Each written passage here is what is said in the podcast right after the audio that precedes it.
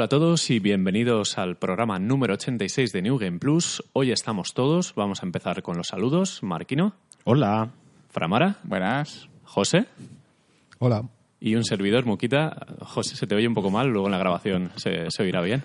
Vamos a, vamos a grabar un programa bastante, bastante esperado porque llevamos dando por saco con, con Spider-Man mucho tiempo.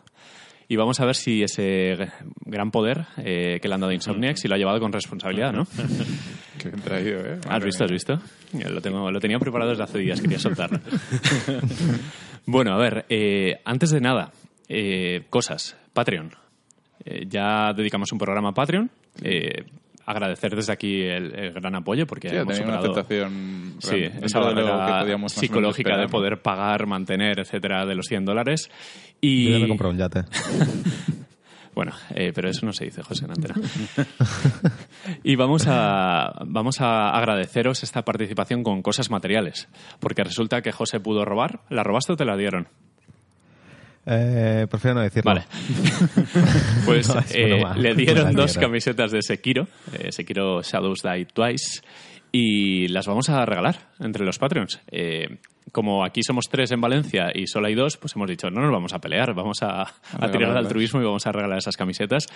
Y vamos a sortearlas entre todos los Patreons. Eh, obviamente, como hay varios tiers, pues vamos a eh, multiplicar las participaciones. O sea, tier básico 1, el segundo 2, el tercero 3 y así.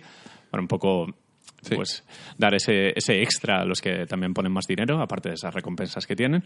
Y anunciaremos, supongo que en el siguiente programa, los ganadores, ¿no? Como tenemos. Va a ser entre los Patreons eh, hasta hoy. O sea, no, no valen los nuevos, claro, porque haremos el sorteo hoy mismo. O bueno, a lo mejor hoy mismo no, pero mañana. O, o mañana, bueno, los Patreons hasta que esté el sorteo. O sea, Hasta pues- que esté el sorteo, exacto. Sí, pues sí, algunos dicen, no, 25 El pavos, y no le toca nada, ¿sabes? Es que- ya, o sea, si escuchas el programa dentro de tres meses tampoco... La claro, ya se ha tampoco- sorteado. Exacto, exacto. Hoy estamos a no sé qué de septiembre, ¿no? A 9 de septiembre. Vale. Bueno, recordar también a los Patreons del tier a partir del segundo que tendrán el programa hoy mismo después de la grabación cuando lo montemos. eh, le mandaremos un enlace de WeTransfer para que lo puedan disfrutar desde ya y empiecen la semana con, con New Game Plus. Bueno, vamos ya con los jueguicos. Eh, el otro día, eh, los de CD Projekt nos dejaron mal. Tan buenos que son, ¿eh? Tan, Sí. tan, tan de buena Tan gente. que caballeros blancos de la industria, pues resulta que hablamos de Cyberpunk sin haber visto ningún vídeo de gameplay. Hablamos del vídeo que habían visto otras personas. La Y- demo- Habla- demo- hablamos a través de impresiones. Sí, externas. hablar de impresiones ajenas. Es, es lo siguiente. Es como, es después- como lo que hacemos siempre de juzgar los juegos por la portada. Sí, supuesto. los por lo que comentan otros. Claro. Pues, pues resulta que eh, a las pocas horas de grabar o al día Sí. sacaron el vídeo de 48 minutos, esa famosa demo de prácticamente una hora de Cyberpunk con todo el gameplay. De hecho, lo dijimos, que, Que estaba tenían- al caer. estaba al caer porque todo el mundo ya, todo Cristo lo había visto. O sea, si ibas a una feria y le echabas morro, veías... ese- Solo ese faltábamos nosotros. Solo faltábamos Sí. nosotros. Me- Qué lástima que José no estuvo en la Gamescom y no pudo, no pudo traer. Ya, y no eh. echarle morros para, para entrar a verlo. ¿eh? Qué lástima. Está bien. Bueno, eh, el sorteo de las camisetas de Cyberpunk se dará. No, no, fuera coñas. Eh, el gameplay: eh, 48 minutos de algo bastante gordo, bastante impresionante Bastante a nivel de solo, o sea, con- conexiones. ¿no? Bastante hecho ya también. Sí, bastante entero, pese a que el disclaimer antes del vídeo avisaba Sí, que de, no. de que faltan cuatro años o cinco años. Pero esto es, esto es lo típico. A ver, eh, bastante hecho lo, lo que han enseñado. Claro, claro. decir que puede ser, puede ser un corte, es lo que se llama un corte vertical, Sí. Que se han currado esa parte del juego para enseñarla y que luego el juego final. Sí, pero lo que es, por igual ejemplo, ni siquiera tiene esa misión. Enseñan entornos, enseñan Sí. conduc- conducción por la ciudad, o sea, que, que- que tienen cosillas hechas. Yo. eh, se, se ve un juego funcional. Exacto, Sí, exacto. exacto. Yo lo vi técnicamente factible. O sea, tampoco era una cosa que no, hubiéramos visto en otro momento. Pero claro, eh, las dimensiones de todo y la capacidad de conectar mecánicas con argumento, la cantidad de cambios que había, la- me, me Sobre- voló la cabeza Sobre bastante. todo el nivel RPG de decisiones Sí. y interacción de tus decisiones con el con, con todo, ¿no? Con, con, Hmm.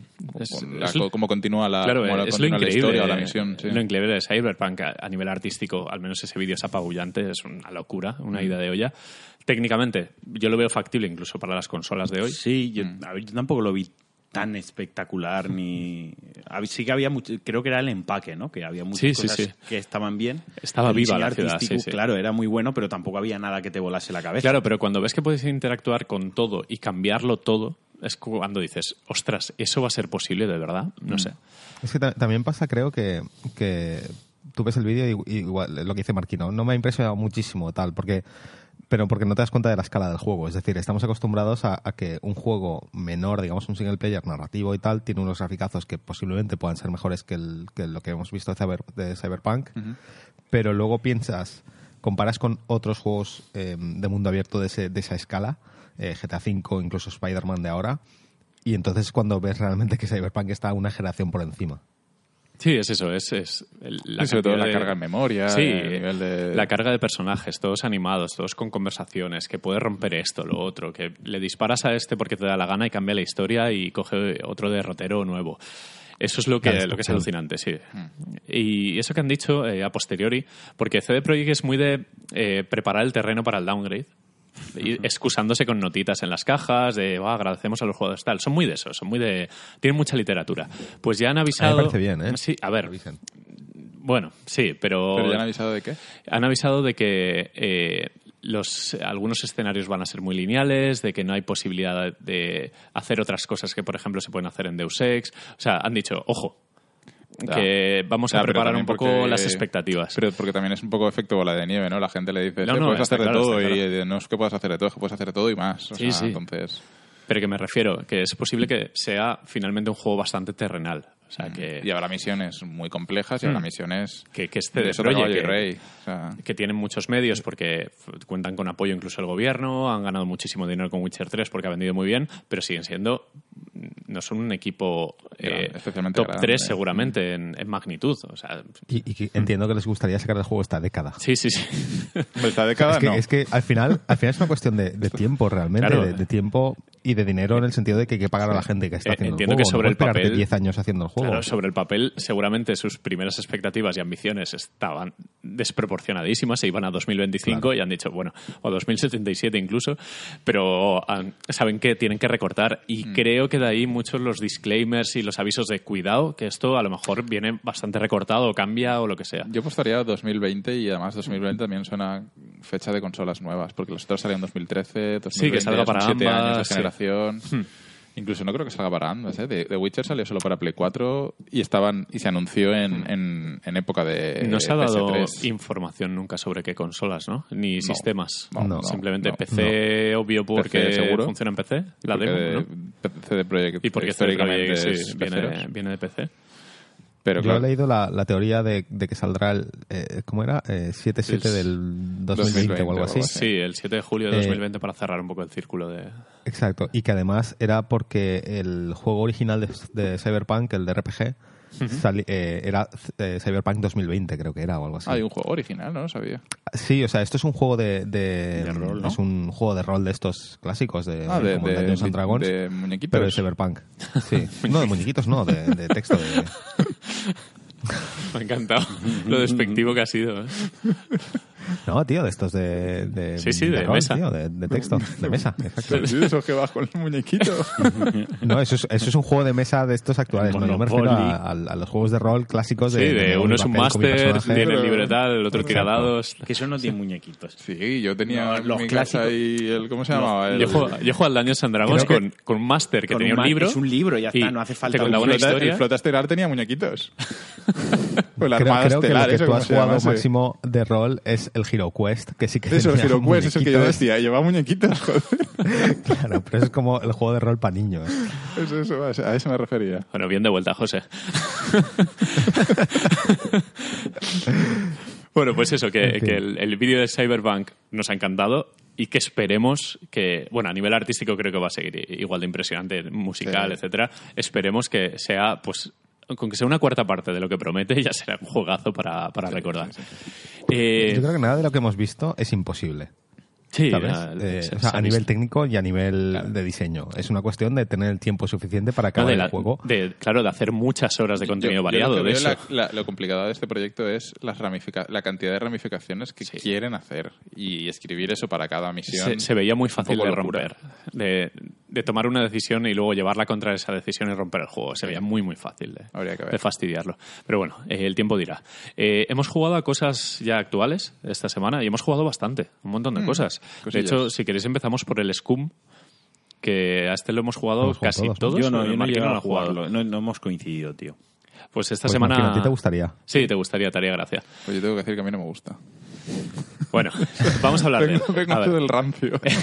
Es un juego eh, que empezó a hacer bastante ruido en YouTube porque los, los, eh, diarios de desarrollo mostraban un survival super hardcore con opciones de metabolismo, que un gordo se cansa antes pero pega más, un boxeador, eh, pues lo típico que lo típico loco en plan e inservible como ir a mear, a cagar al campo y cosas que decías, ¿por qué en un videojuego? Pero bueno, estaban ahí y sorprendían porque era la primera vez que veías algo tan hardcore. Sí, sí, sí. Pues lo máximo era como DayZ y sucedáneos Pero y esto esto es pues iba un paso más allá. Y resulta que este juego pues eh, lo pilló Devolver. Lo pilló Devolver porque le vio potencial para distribuirlo y ha salido finalmente en Early Access. Está desarrollado por una compañía muy pequeñita croata que se llama Gamepires y también colaboran con Croteam, que son los, Serious Sam, etcétera. los del Talos Principal, Serious Sam, etcétera.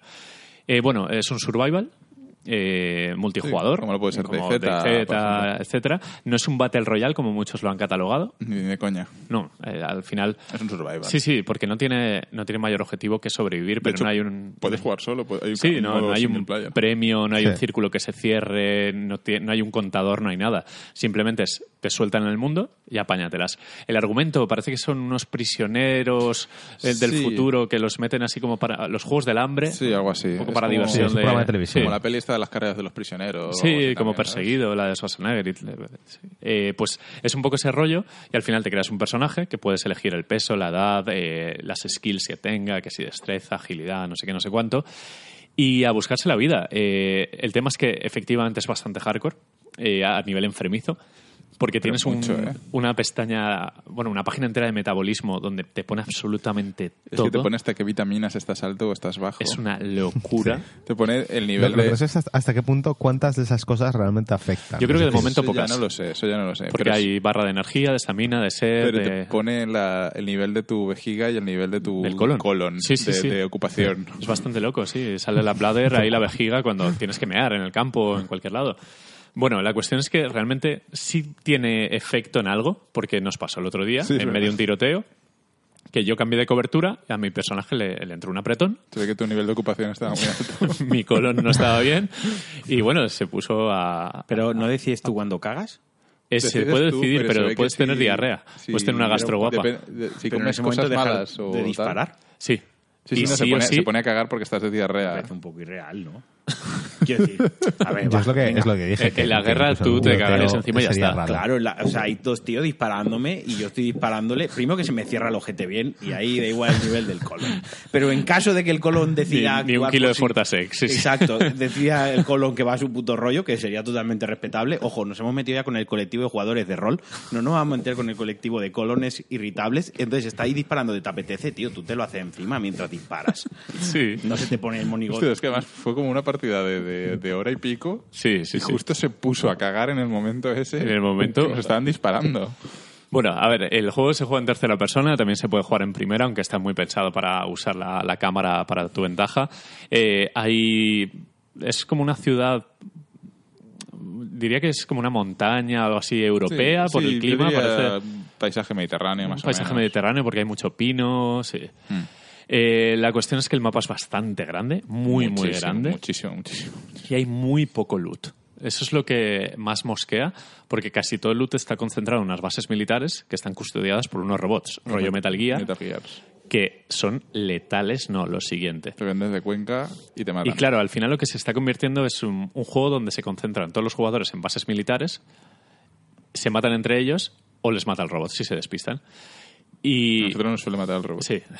Vale que es un early access muy early, porque es, es muy temprano el, el Sí, estado de desarrollo. que es la primera fase del Sí. Early Access. Se ve muy bien. Mm. Se juega bastante bien. El- lo que es el gameplay, el- la parte shooter está bien, está muy apañada, es muy a lo Player Unknowns, muy parecido. Pero claro, eh, el tiempo dirá. Ha vendido una barbaridad. Ha ve- eh, creo que 700.000 Mm. En una copias. Mm. en una semana, que es una barbaridad. Una barbaridad. Gracias sobre todo a Raud, a New Game Plus y todos esos famosos. Eh, y le auguro buen futuro si sigue eh, actualizándose a buen ritmo, porque eh, ha obtenido el interés de la gente, que es lo, lo principal, el tener publicidad gratuita de, de gente como Y que va, streamers que famosos. va de la mano de Devolver, que eso siempre Sí, es que, un, un buen son unos genios de la publicidad, del marketing y, y saben Es, sus es un sello ya Yo- que sabes que... Yo lo voy a decir ya. Creo que ha vendido demasiado para la calidad del juego. Sí, sí, yo estoy de acuerdo. decir, ¿eh? Sí, Eh, el juego es un DayZ más complejo, pero Hmm. en plan, creo que demasiado complejo. A ver, a mí, por ejemplo, yo que he dicho antes, a mí no me gusta. Hmm. No me gusta porque brilla muy pocas veces. O sea, brilla en el sentido de decir, joder, qué bien me lo estoy pasando. Sí, que los, los si estás dos horas jugando, a lo mejor tienes tres minutos así y, y porque te puedes montar tú la película con tu amigo. Claro, el tema es que, te encuentras. que tiene un sistema de squads que es solo in-game. O sea, cuando estás dentro de la partida y te encuentras a alguien, te puedes aliar con ese alguien. Pero tienes que estar enfrente. Tienes otro. que estar enfrente y es- si spawneas a más de un cuadro, que no sé cuántos kilómetros serán, pero Que a más puedes- de uno, Puedes estar horas corriendo. son horas, horas corriendo, porque el personaje se cansa Bien. enseguida. fe- Es lo que nos pasó el otro sí. día. Es frust- que puede ser final, de hecho, lo frustrante. dejamos porque es que no nos. no o sea nos que la base está ahí, pero tienen que equilibrar. el Sí, juego, no, no, no, tienen que meterle eh, primero un objetivo. Porque, bueno, hay zombies Sí. y tal, pero. Pero bueno, el objetivo, por ejemplo, no lo necesita realmente. DayZ tampoco ha tenido nunca un objetivo. Sí, Pero yo estoy de. A mí, me parece bien que no tenga. Me parece bien que no tenga un objetivo. O sea, me parece bien yo el rollo buscar loot, buscar gente, matar gente, incluso esquivar los robots para encontrarlas, para entrar en las bases militares. Me parece bien. O sea, como objetivos me parece bien. Lo que necesitas es mucho trabajo de eh, calidad de vida. Por ejemplo, algo tan sencillo como poder juntarte con tus amigos fácilmente. Pues yo eso de que no tenga yo no lo he jugado, ¿eh? pero eso de que no tenga objetivos, a mí ya lo de las narrativas emergentes me está empezando a No, dar pero es como Ah, cuando es jugamos una perecita. al DayZ, cuando jugamos al Ya. Breaking Point, que juegas simplemente por Ya, pero- ver qué sale. Al final, yo uno de los puntos en el que ha triunfado eh, el PUB, en diferencia de IZ, el Breaking Point y todas estas historias que ya habían, es que sí que hay un objetivo claro, o sea, que la partida Claro, pero- empieza y acaba. pero o sea, es otro tipo eh, de juego. matar a todos. Quiero decir, que sí, que los otros matabas, tal, no sé qué, pero nunca había, en Claro. realidad no había una Pero misión. una DayZ misión. también ha muerto, eh, aparte Pero de bueno, los pero vagos que son los de desarrolladores y ellos, tal, sobre todo. eh, han muerto porque se han aburrido de que no hay nada que hacer. Claro, es que necesitas un. eh, no, al final necesitas un objetivo, tío. Dar- pasear, buscar loot, montarte tu propia. Entre comillas. Sí. montarte tu propia aventura. A ver, está bien, sí, para una tarde. Pero en realidad, si lo que quieres es mantener el juego y viciar con tus amigos, pasártelo bien. A ver, sí que necesitas es que, digan cierto, qué tienes que sí hacer. que es cierto que Pero hay como una pestaña donde pone Deathmatch. Que hay como, es se como generan como juego, pequeños minijuegos dentro del propio juego. Sí. Yo creo que todavía están sondeando un poco a la comunidad para saber por dónde tirar, porque están viviendo de feedback. Están en las primeras fases. Pero para estar en las primeras fases de desarrollo, el juego está bien.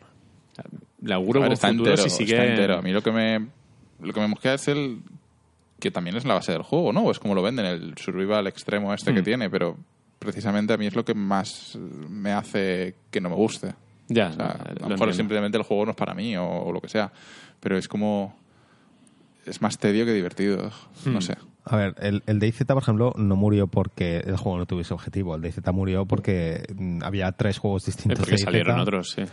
Exacto, o sea, mm, eh, ha muerto por otras razones, pero había mucha gente que jugaba con el rollo gameplay. Eh, Nada, a ver, que de, sí, pues, porque nos fue- montamos nuestra base, tenemos nuestra escuadra, atracamos a la gente. A mí eso me parece divertido, yo- pero, yo Pero me murió por falta de actualizaciones.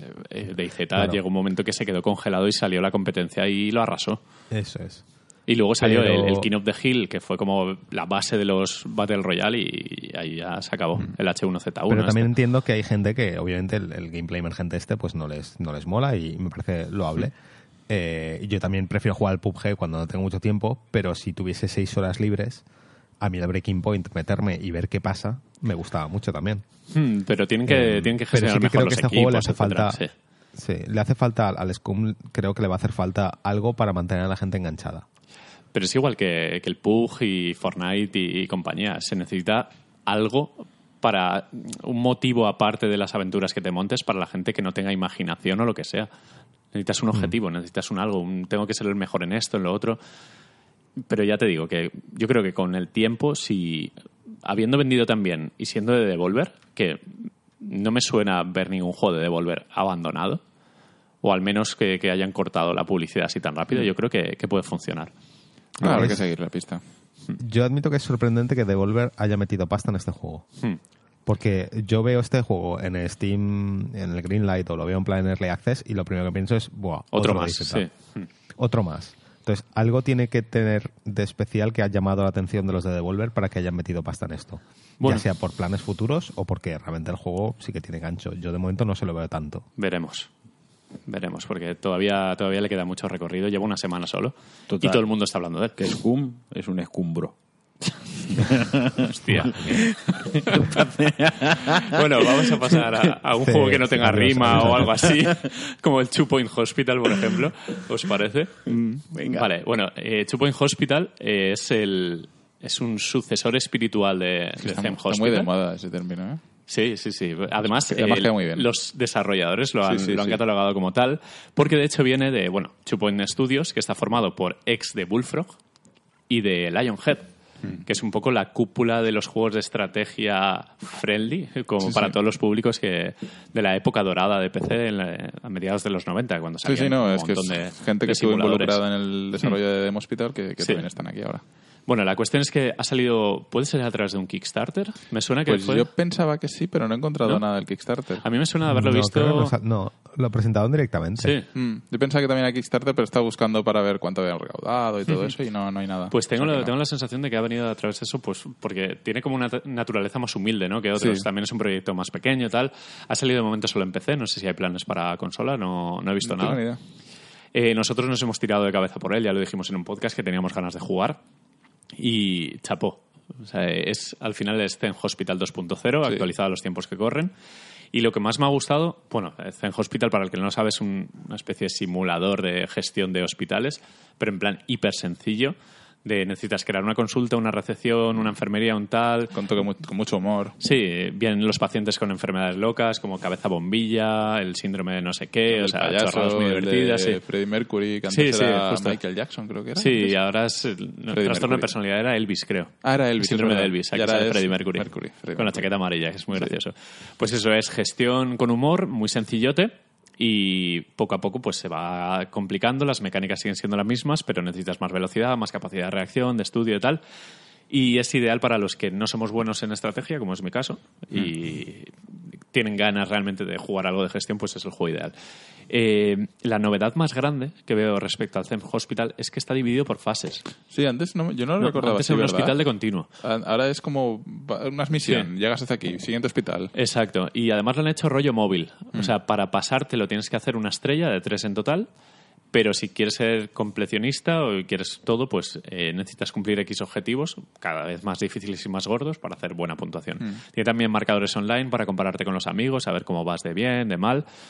Y lo bueno es que el salto entre hospitales hace que cambie el diseño, que puedas eh, comprar terreno para abrir varios hospital- eh, hospitales en la misma zona. La verdad es que está bastante majo. Mm. Se juega muy bien, funciona creo que en cualquier ordenador medio eh, reciente, del 2010 para acá. Y está como a 20 euros, algo así. Sí, 20, 20 Sí. o 18, una cosa así. Sí, estaba sale un precio bastante aceptable para los tiempos que corren, para ser un juego que realmente da horas pero a Sí. patadas, porque te puedes tirar ahí. Invita mucho a jugar a los que jugamos en su día, que es un clásico. Y realmente es, eh, para los que les gustan los juegos de estrategia, eh, está bastante bien. O sea, realmente el juego no es simplemente un guiño a la nostalgia, que, que es un, que es Sí, un buen no, es un juego, juego o sea, hecho derecho, o sea, con buenas entero. notas y Hmm. demás. O sea que yo he llegado creo que al tercer Sí. hospital por ahora Sí. y me está gustando mucho. Voy estoy en el- ratos, pero como En el segundo, pero por la manía de las estrellas. Y la tercera no hay manera. Ah, yo en segundo. el, segun- en el primero sí que hice las dos estrellas y, en el, y en este solo hice una. Sí, porque querías avanzar. Sí, Es complicado, ¿eh? es complicado, es complicado. Porque además tienes que gestionar sueldos, tienes que gestionar el dinero que cuesta cada cosa, las máquinas, el... Y Además hay gala de premios cada año, hay préstamos, verdad, hay inspecciones de sanidad, eh, reporteros, Sí. bueno, está todo lo que estaba en el hospital original, pero aquí pues multiplicado por Sí, 20. te ponen, te ponen ¿Les retos. explota la cabeza a algunos? Es lo Eh, único que recuerdo del De hecho, hospital. les quitas el, el primer síndrome raro es el de la bombilla. El de la bombilla, quitas la cabeza y les pones quitas la cabeza y les pones una normal. Sí. Y está bastante gracioso. Eh, pues eh, aparte de Chupo en Hospital, yo he jugado, que este creo que solo lo he jugado yo, Hmm. eh, una cosa muy maja que ha salido para Play 4, One y Switch y creo que también PC, que se llama The Messenger. Es un juego de un estudio muy pequeñito, creo que son 8 o 9 personas, que se llama Sabotage Studios, pero también ha sido publicado por Devolver. porque han visto potencial y realmente es que lo tiene. The Messenger es una especie de Ninja Gaiden con gráficos de 8-16 bits, ahí hay una mezcla. Eh, se juega como Ninja Gaiden, al final el prota es un ninja y tienes que entregar un, si no recuerdo mal, creo que era un pergamino a los dioses o no sé qué, eres el mensajero. Y está dividido por fases. Eh, en cada una de ellas vas aprendiendo habilidades nuevas, cada vez eres más fuerte y cada vez tienes más cosas que hacer. Hay más puzzles, o sea, es un desarrollo muy Ninja Gaiden con un toquecito rolero tipo Castlevania, porque puedes desbloquear habilidades, puedes subir de nivel las que ya tienes. El juego eh, es en 2D, eh, el control es muy 2D perfecto, porque es pixel perfecto, está muy bien animado, es muy simpático de ver, tiene una música chiptune genial y creo que es de lo mejorcito que ha salido indie este año. Así, yo de hecho el otro día lo dije, lo comparé, diría que es el Shovel Knight de 2018. Es muy parecido, de hecho, a nivel gráfico, sonoro, mecánicas. Y está realmente bien lo poco que llevo. Llevaré unas tres horas jugadas, unas cuatro o cinco fases y mención especial al sentido del humor que tiene, porque el juego tiene una tienda, encuentras unos pequeños portales donde grabas partida, hace checkpoint, y cuando entras en la tienda, porque esos portales tienen lo, lo típico de darle para arriba para Sí. entrar, eh, hay un tendero que es un cachondo. O sea, es un tío que tiene la opción de mejorar o charlar. Eh. Y la opción de charlar es alucinante. Os invito a que lo juguéis porque te cuenta historias de risa. Te- eh, cada dos por tres te manda a callar, te vacila, te cuenta una mentira, te la crees y luego te dice, pero tú eres tonto. Hay una fase, de hecho, que me llamó mucho la atención, porque justo antes del boss siempre hay un checkpoint, muy homenaje a los juegos clásicos y tal. Pues eh, preguntas por el boss y te dice, no, aquí no hay boss. Dice, joder, a ver, vienes de dos fases, que las has putas, aquí pues te dejamos pasar y ya está, ¿no? Porque tiene que haber boss en este área, súper feliz. O sea, tiene unos toques de humor que están bastante, Pero, bastante ¿y hay bien. boss? No hay boss. Ah, vale. De repente cruzas la puerta, no, no, no te vacila tanto. Cruzas la puerta y se acaba la fase con el típico sonido de final de fase, hay una melodía muy bonita. Y nada, empiezas la siguiente que ya es un poco más creepy y vuelve un poco pues la, la estructura tradicional. vale. Es un juego muy recomendable porque es el típico que está muy bien medida. La duración, la dificultad, el control es perfecto, es súper agradable y se ha llevado unas notas buenísimas Sí, por ahí. Sí, yo el otro día eso pregunté en Twitter que a qué juego se juega ahora en Switch últimamente. Y el, el 60% de las respuestas fueron Messenger. Luego juegos randoms aleatorios cada uno mejor que tal, pero Messenger. Y, y quiero jugarlo. ¿no? Ha salido, has ha vendido salido bien, para o todas las sea que- consolas, pero Switch Ya, es, es bastante ideal porque es, Porque Switch. muy portátil. sí. Sí, es Switch. y el control eso bien en Switch. Perfecto. No, Además, no ahora, problema. bueno, no lo, no lo sabe la gente del podcast, los oyentes, pero eh, Zordor nos trajo a través de Ángel, que fue el intermediario, eh, nuestro padrino, nos trajo los mandos de Hori para Switch, eh, los que Ah, tienen ¿los tenéis cruceta. Sí, sí, Sí. sí. Eh, Ángel estuvo en Japón, eh, Zordor me lo dijo eh, y le pedí droga. Y ahí fue nuestro dealer. eh, la Ya compró. los tiene Ángel. No, nos lo ha mandado Ah, vale, Sí, vale. Nos lo mandó desde Madrid. intentando ha, sido, ha sido básicamente un viaje de contrabando. Estaba intentando hacer el tracking Sí. de UPS, hizo, ¿sabes? De sí, hizo no sé qué con cámaras, pero lo importante fue esto. eh, se trajo lo de Hori. Sí, sí, sí. Y de momento yo estoy muy contento con esos mandos. Son muy baratos, 17 euros Tengo, y pico tengo al que cambio. probarlo, tengo que probarlo. Pues la cruceta responde bastante bien. Las limitaciones que tiene es que cuando los sueltas no tiene los botones R y L. eh, solo funcionan en modo portátil porque los alimenta Ah, la consola. Vale, sí, sí, no tienen batería. Eh, y tienen un bug que chupa batería de la Switch cuando la Switch está en modo sleep. Ah, vale. Por eso mi Switch está tuerta Ah, a- ahora en casa, está en un soporte y tiene el mando izquierdo, el Joy-Con, levantado, para que no chupe batería. Vale. Es una versión que han sacado un poco de apaño, pero vale 17 euros. Es Vale, como, vale, vale.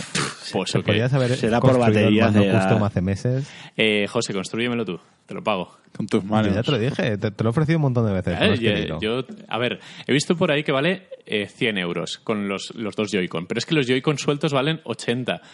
Eh, la mano de obra 20 euros más la carcasa me parece barato por 100 euros.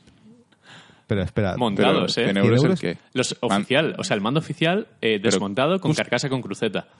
No, pero si en, en Amazon José se los pilló a Ya, ya, pero, pocos. pero claro, eh, aportando yo mi mando, mi Joy-Con, pero si me quisiera comprar un juego de Joy-Cons, los he visto Ah, por vale, 100 o sea, euros ya con cruceta. comprarlo uno ya modificado. Claro, claro, que me parece barato, porque valen 80 Joder, los. Joy-Con sin más. Ya, pero... Ya, pero a que- ver, sí, quiero decir, pagas 20 euros y te aseguras de que te, te lo van a hacer perfecto, sí, pero si no quieres gastarte No, 100 no, euros está claro, está claro. 20 Lo euros que cuesta, que- yo te lo cambio. Que me sabría mal desmontar los míos originales y si se rompen, ¿qué? Pues te compras otros. Pues te compras Ya. los de ¿Qué estás diciendo de comprarte los de 100 Ya, pero, euros? pero eh, es, es como que prefiero ya comprarme esos para Vale, tener un, un mando secundario Pero que quedarme solo ahora ya uno. tienes este de Hori. No, no, yo Ya con el de Hori tiro. Estate quieto. Sí sé que Nintendo lo va a sacar en algún momento. Sé que Nintendo... Luego querrás jugar con el mando en, ¿sabes? En plan wireless y no vas a poder. Ya, esa es la cosa. Que para jugar en modo tele... Pero bueno, tienes el paso, tienes el Pro. Ya, sí, está bien. El Pro está bien, pero ya... es- Ah, es verdad que tienes un Pro, vale. Sí. Vale. Sobre todo eh, el Pro para emuladores y tal, la cruceta del Pro está bastante mejor que la de Hori. Pero yo es que, yo es que Mm. no juego en consola. O sea, en, en la tele. El Messenger yo lo juego siempre con cruceta. Es que porque dices el muy- Messenger, lo siento, me viene a la cabeza de MSN. Claro, el MSN. mente es el, el MSN, lo siento. los, ico- los emoticonos. Sí, yo me Y el acuerdo de- zumbidos, turutun, manda zumbidos, puede mandar zumbidos. Hostia, ¿os acordáis que podías que te ponía cada vez que abrías un chat? No, recuerda no revelar tu Sí. tarjeta de crédito, datos personales, no sé qué. Yo me acuerdo que habría gente random poniéndole directamente un número de tarjeta falso. y se quedaban locos en plan, ¿qué haces? ¿Cómo sería la vida a día de hoy con y yo les con- decía, a mí me pone arriba que revele mi número. y algunos se, se ponían ahí locos, en plan, ¿qué haces, loco? Madre mía. Haré como que no lo he leído. Qué tonta es la gente. ¿Cómo sería la vida a día de hoy con Messenger, eh? Sería muy loco. Eh, igual que ahora, Igual. solo que ahora se llama WhatsApp. O Instagram. Sí. No, pero en Messenger podías Pero- usarlo para lo que sí, quisieras. y te ponías estados ahí en el... En el Sí, te ponías, te ponías lo de escuchando música, no Sí. sé qué. Había plugins que justo te cambiaban el Sí, estado de la plugins. música. Sí, sí. Es verdad. Para recoger del Winamp. Bueno, va, dejemos la nostalgia. Del Winamp, hostia, del Winamp, Winamp. ¿eh? Cortemos, cortemos. bueno, y, y lo último pre-Spider-Man es eh, la beta de Battlefield 5. Que de aquí la hemos probado Paco Tú. y yo. Ya está. Vale. Bueno, lo eh, instalar, pero no he probado. Battlefield ¿Eso 5 cuenta? eh, envuelto un poco en, un poco en polémica porque lo están vendiendo muy mal en general. Además lo han Han retrasado. al- retrasado para no estar para no hacerse un sándwich eh, otra vez entre Sí. Call of Duty y, y Red Dead este año. Una beta que honestamente yo la he visto muy muy verde. Muy verde a nivel gráfico, que es peor que el 1, de hecho, o me parece peor que el 1. A nivel fidelidad de la guerra, vale que puedan meter un poco aventuras locas, pero los uniformes eh, no tienen nada que ver con los oficiales. Es como que World War II se llama por llamarlo de alguna manera. Pues pero podría, Lo he Battlefield inventado 5. todo. podría llamarse llama- Guerra Flipada 1. Pues se llama Está Battlefield 5. inspirado por la Segunda Guerra Sí, Mundial. entonces. inspirado. O sea, no hay ni siquiera banderas nazis. eh, las armas se comparten entre ambos bandos. Es- Es- Estoy pensando, me decías antes lo de las banderas nazis. Un- Em, ¿Qué otro juego había que también habían quitado las banderas nazis? No sé si era el Wolfenstein. o el Wolfenstein de Alemania. en Alemania siempre. No, pero No, ahora ya no, se puede, ¿eh? Ahora, Sí, ahora se- ahora ya, se, ya se ha cambiado la ley. Pero os, os prometo que había algún otro juego de Segunda Guerra Mundial que en el multiplayer no había banderas nazis, pero en el single player sí. Hmm. Y creo que era el Return to Castle Wolf- Wolfenstein del 99 o 2001 No lo sé, o no algo lo así sé. que salió ese juego. se pueden cambiar. Tengo que buscar. ¿Cómo que comparten las armas? O sea, que ambos bandos tienen las mismas Sí, armas. sí, sí. Que, joder, no sé. Es muy poco, es un poco guerra al Es- estilo es- Gila, ¿no? Es Battlefield Gila. Es guerra. guerra rara. eh, porque eh, las señas de identidad de Battlefield se las han cargado. Los escenarios tienen muy pocos vehículos. Creo que Son muy flojitos, me además. pare- lo de las armas me parece una putada, porque si quiero coger armas, da igual con quién juegue, tengo el, el Call of Duty, ¿no? Hmm. Creo que parte de la gracia de cuando juegas un juego, que no hace falta que sea realismo ni simulación ni mucho menos, pero en parte de gracia está que según el bando, pues eh, Sí, sí, las armas bien, o, o lo que se utiliza sea un poco fidelino a lo que utilizaba ese bando. Por lo menos un poco. Sí, además, además siempre ha sacado pecho en ese tipo de cosas, ¿no? Battlefield siempre, al menos los primeros, el 1942 y Ah, tal. siempre ha sido jactado de Sí, ser antiguamente eran más. eran relativamente más- no realista. era una ¿no? simulación. O sea, eran realistas en el sentido de eh, el, el dónde Iconografía estaba y todo, sí, sí, Sí, pero que es el juego. O sea, exacto. contrapunto de Call of Duty, ¿no? El arcade que puede ofrecer Call of Duty. Pero bueno, Pero sí que es verdad que con los años se han ido, se han ido separando, o sea, se han ido apartando un poco. Sí. pero se fueron al 2142, luego empezaron con el modo moderno, Sí, pero la- también con licencias. Combat, Y el gameplay cada vez ha, ido, ha sido cada vez más loco. De hecho, la base de Yo- este Battlefield es la del 3, que es la base más actual, el, el gran cambio, porque Bad Company todavía era un poco más Battlefield, por así decirlo. Eh, han quitado el spot de enemigos, que algo que veo bien, porque ahora no tienes que disparar a, a doritos, sino que puedes disparar a, humanos. Pues tú en los Battlefield siempre, eh, con el gatillo, con la E, si no me equivoco, podías spotear a enemigos y se les ponía un triangulito en la cabeza. Sí, Ah, es como sí, marcarlo en plan para Sí, que tus compañeros para que squad sepan que al- pues, exacto. Vale, vale, vale. Eh, lo han quitado, cosa que está bien, y hay una función específica para ello. O sea, hay una clase que los spotea. con una habilidad que te quita pues otra habilidad que puedas usar en ese momento. Sí. Ahí está bien, de hecho el time to kill lo han bajado. Ahora matas más rápido que en el 1, que a veces tenías que pegarle una somanta balas que, que era como, venga, o, o llevas el arma rota tipo... No me acuerdo cuál era, había un fusil, eh, una ametralladora que era brutal. El problema que había con eso es que cuando tú te enzarzabas en un tiroteo con alguien, costaba tanto matarlo a veces que en ese tiempo venía un compañero suyo Sí, te, y, te mataba. Que quiero decir, que entiendo que es parte de la jugabilidad y si quieres otro juego más frenético, más directo, eh, hay otras opciones, ¿vale? Pero frustra un poco que tú estés con un tiroteo con Sí. un tío para matarlo y cuando le estás disparando, que le estás dando bien, que lo estás haciendo bien, viene otro y te mata, pero por el hecho de que tienes que Sí, emplear sí. 20 segundos, por poner un ejemplo, Aquí en para, para evitar Rambos, Joder. lo que han hecho para compensar que el time to kill es bajo, el, tienes solo un cargador y medio por arma, que es muy, muy poquito. Pero con eso lo que consigues es que puedas matar a tres o cuatro sin recargar a la vez, más o menos. Y lo que han hecho también es eh, que todos pueden revivir a los compañeros. Ya la clase de médico se queda un poco pues, por, Para dar medicina. sí, para tirar botiquines. Pero han puesto en cada base, al menos en Conquista, eh, una especie de Sí, cajas con munición y con salud. Exacto, un supply.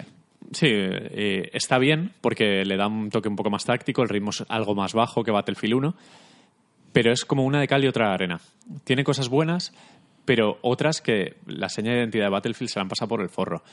Eh, DICE eh, ya avisó que no había mucho pre-order, que los números estaban un poco Sí, fríos. habían, había- habían fallado el Sí. tema de las expectativas. se está anunciando muy mal. Ahora la nueva polémica, esta que censuran palabras estúpidas. Titanfall. En, en- sí, en el multiplayer. Censurar Titanfall es como, ¿por qué? Otra cosa es Call of Duty, yo, pero Titanfall- cuando, cuando salió el vídeo de que habían censurado Qué White idea. Man, Sí. ahí, ahí es una cosa, pero cuando vi lo de Titanfall, ahí ya me llama la atención. Ahí tiene que haber, o sea, tiene que ser otra cosa. Está- es- eh, hay algo roto. Yo creo que es o un programador muy troll, pero no entiendo. DLC está censurado, No sé. Nazi está censurado. En plan, Sí, estoy en el también, bando de o los sea- nazis. Uy, ¿en qué bando estás? Estoy en el bando de los asteriscos. También los asteriscos, De ¿te los parece? Yo, yo podía, o sea, puedo entender que censuren un montón de palabras para evitar Para los discusiones insultos, y tal. sí, sí. Ok, pero Titanfall Ya. no, no tiene sentido, ¿sabes? O sea, es como que ahí ya se me rompen los esquemas. No, Eres- no puedo justificarlo de ningún modo. Eres un puto Titanfall. ¡Oh! ¡Me has ofendido! Joder.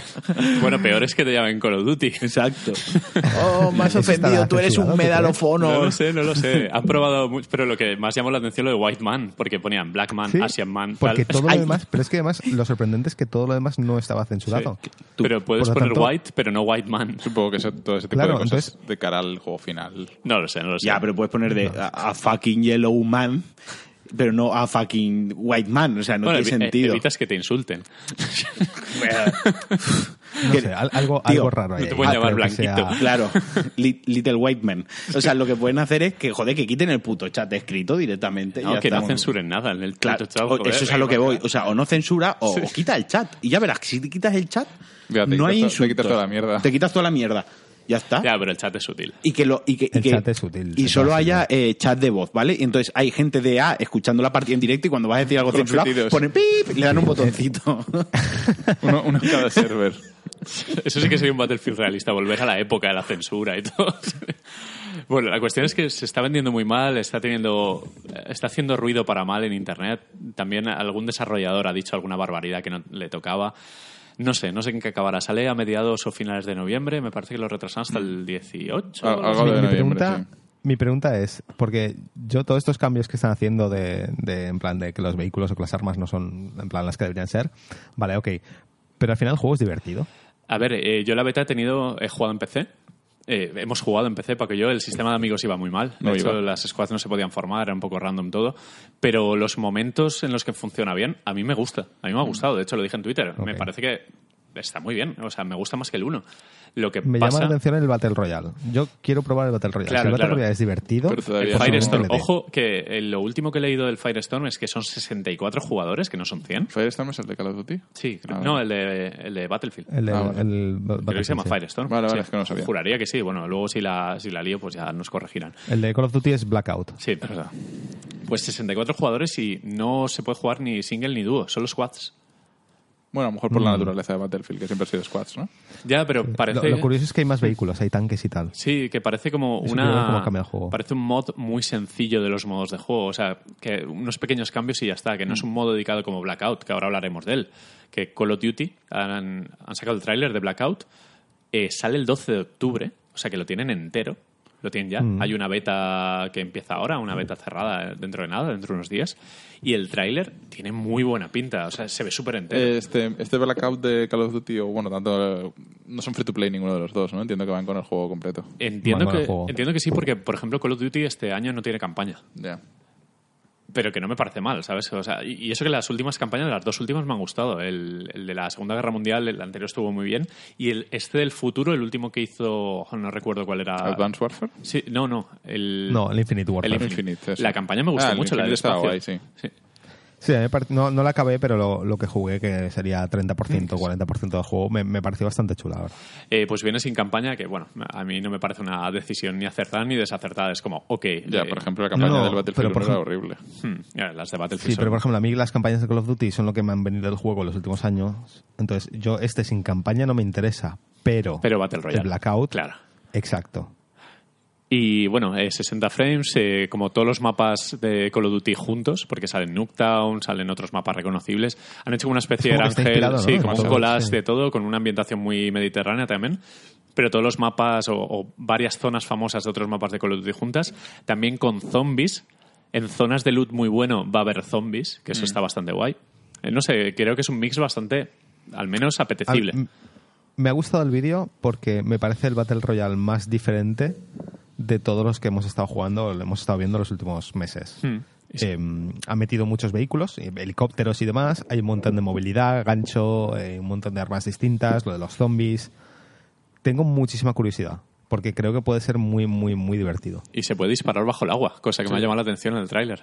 Había una presa, sí. se tiraban Sí, al agua y disparaban bajo el agua. Está bastante guay, sí, no sé. Es un, un mezclete de todos los Battle Royale, pero con un motor hecho y unas mecánicas más que sobadas. Habrá que ver. Bien. Porque funcionarán ambos a la vez.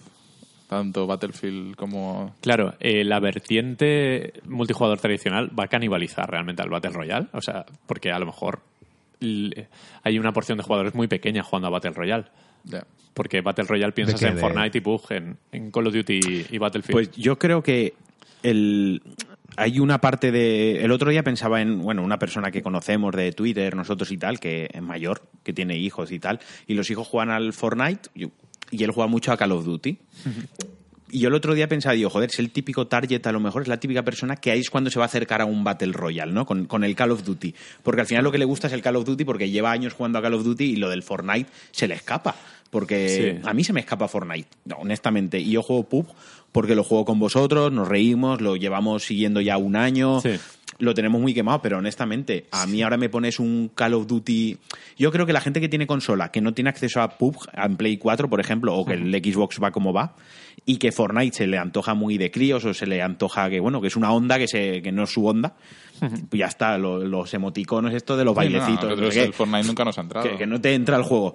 Le pones el Battle Royale en Call of Duty que dice, coño, lo que a mí me gusta, un Call of Duty como tal, que lo sé manejar, que lo sé jugar, y el Battle Royale, que es lo que lo está petando ahora, voy a probarlo. Y a lo mejor ahí sí que encuentras un nicho y sí que tiene sus jugadores. Bueno, entiendo que puede captar a la más media, que a lo mejor desde fuera Battle Royale igual a Fortnite, porque PUBG ni existe, para un poco el jugador casual, Claro, eso es a lo, a- a- y que puede que sea un buen gancho. Eso para- es a lo, a lo que yo voy, al casual, ¿no? A donde está el grosso, porque siempre pensamos en el hardcore, en, que somos los que, o son los que mueven la industria, ¿no? Sí. Pero al final los, los dineros se los dejan Sí, los sí, casual, claro. es la realidad. Quien compra Call of Duty También os digo que creo que creo que Fortnite tiene un porcentaje muy alto de, de los jugadores, los mismos jugadores que juegan a Call of Duty. ¿eh?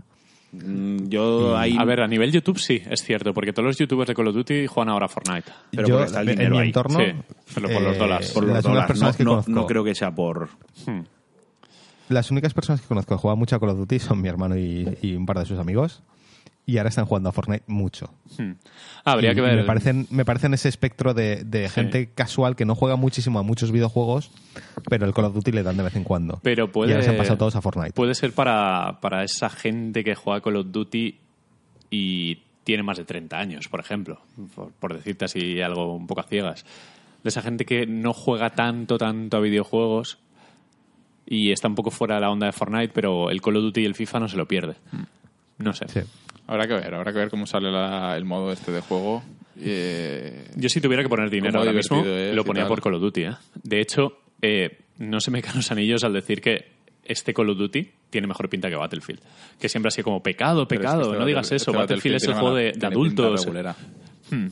No sé, es que este, Este Battlefield, Battlefield- creo que tiene una pinta regulera. Mm. Creo que es como Battlefield 1.5 y no llega al 5. Pero es lo que decían, ¿no? Que hay un Battlefield bueno, un Battlefield malo, más o menos, o cosas así. Un... Sí, no sé, no lo sé. Igual que dicen, el otro día leí que los FIFA impares son los buenos. A ver este año si es verdad. bueno, cosas que pasan, como los cromos, los sobres impares, no sé qué. Bueno, en fin, eh, vamos con todo lo gordo, ¿no? Dejamos ya eh, los juegos no tan importantes o no tan enteros todavía para ir a uno que hemos devorado, que es el Marvel's Spider-Man. Y rapidito que yo quiero volver a, ju- a jugar. Así están las cosas, vale, ya está hecha la review. Además, está curioso porque el, nombre oficial es Marvel's Spider-Man. o sea, Sí, es sí. como, Es como, como el Marvel es parte que, del que- que título. vengo yo, ¿eh? Que, que viene Marvel, todo licenciado, Sony, etcétera. Eh, es que, a ver, ahí hay un tema de politiqueo. Y es que esto, este juego creo que está involucrado en todo el tema este de la licencia de Disney con Sony, con Marvel, con tal. Em, creo que es parte del, del el trato que hicieron para llevar a Spider-Man al MCU, a las películas de, de, del- de Marvel Studios. Mm. Creo que era el, el que Sony podría hacer un juego de Spider-Man. Claro, es que la, eh, por- la anterior sí, licencia sí. la tenía en videojuegos, la tenía Activision. Y ya la perdieron. Exacto. La perdieron en, Exacto. hace unos años ya. Entonces, en teoría, la licencia ahora de videojuegos la, la tenía Disney. Y creo que como parte del trato de Marvel poder hacer, bueno, llevar a Spider-Man a sus películas, era que iban a dejar a, a Sony hacer su propio juego de Spider-Man exclusivo para, para PlayStation. Y creo que así Pues- nació este juego. Pues buen trato. Pues creo que ha salido bien por todas partes. sí, sí, les ha salido Todo bien. sale caro. Sí, ¿no? porque sí que es cierto que a mí me llamó la atención la espectacular campaña de publicidad de este Spider-Man.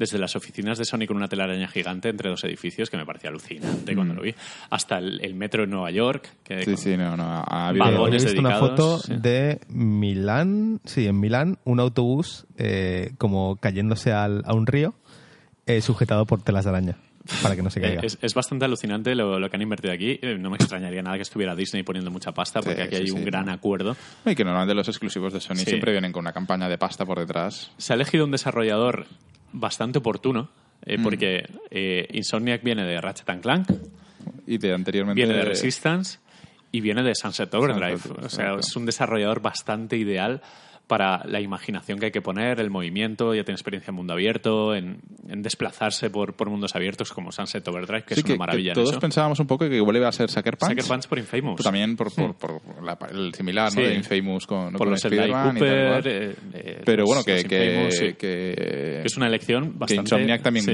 encaja en, el- en lo que Sí, es se como espera. cuando- Yo recuerdo cuando salió cuando salió Sunset Overdrive, recuerdo leer o escuchar comentarios de ojalá les dicen a estos tíos eh, una licencia para un juego de Spider-Man. Y mira, ahí lo tienes.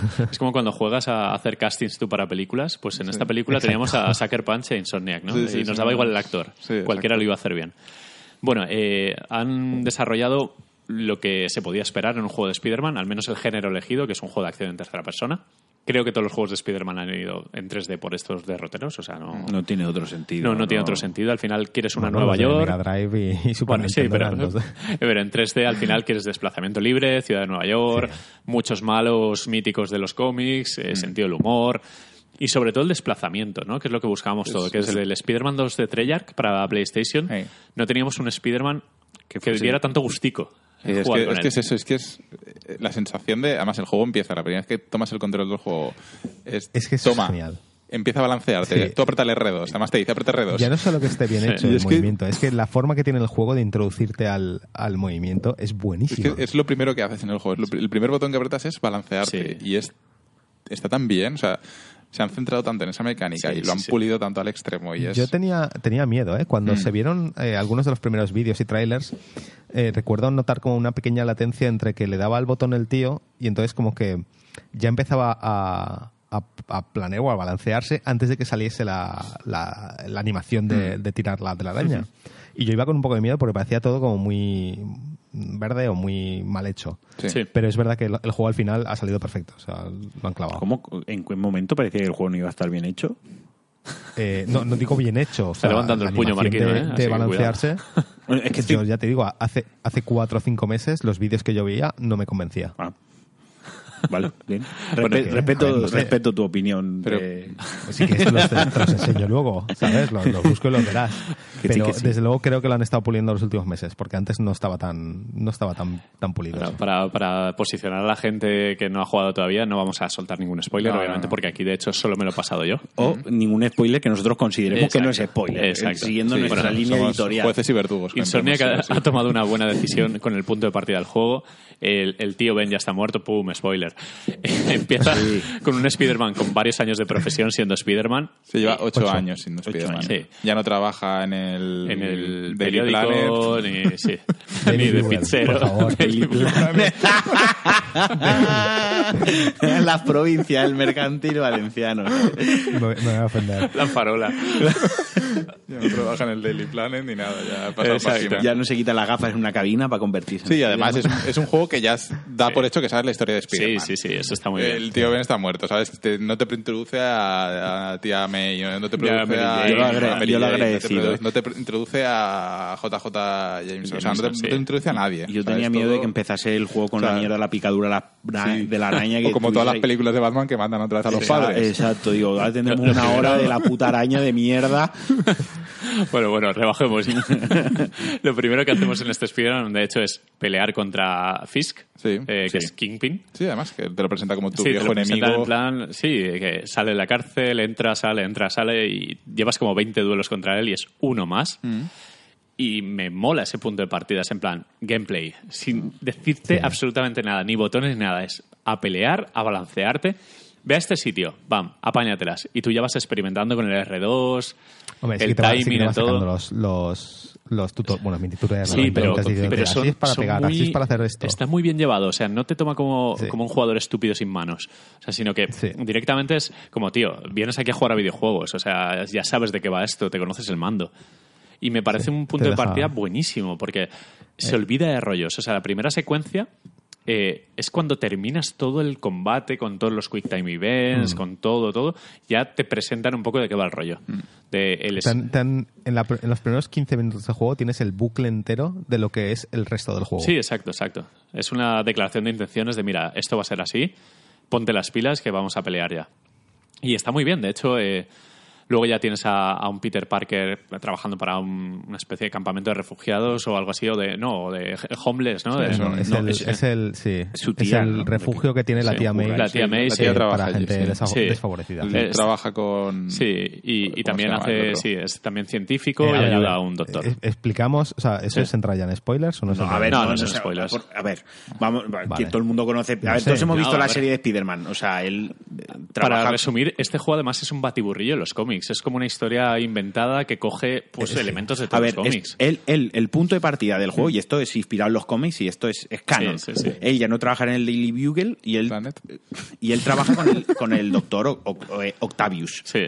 ¿Vale? Ya está, es que eso es así. Ya ha está, salido en eh. películas, se salió en cómics. Eso es canon, eso no es un spoiler Sí. de la historia. Él Pero es está en la no, fase. hombre, no, pero yo puedo entender que hay gente que no quiera saber Sí, mm, bueno. el punto de partida Pero que o está- tal. Al pero estamos hablando- su propio universo. Pero estamos Es hablando- un, es un universo aparte, no es el universo de las películas, no es el universo de los cómics de 616, ni de Ultimate, ni nada. Pero Es estamos un hablando de, universo aparte que han creado. de- estamos hablando de los primeros 35 minuos de juego. Sí, que eso no, hay ningún no tiene más. No hay lugar a ningún tipo de spoiler. No, no.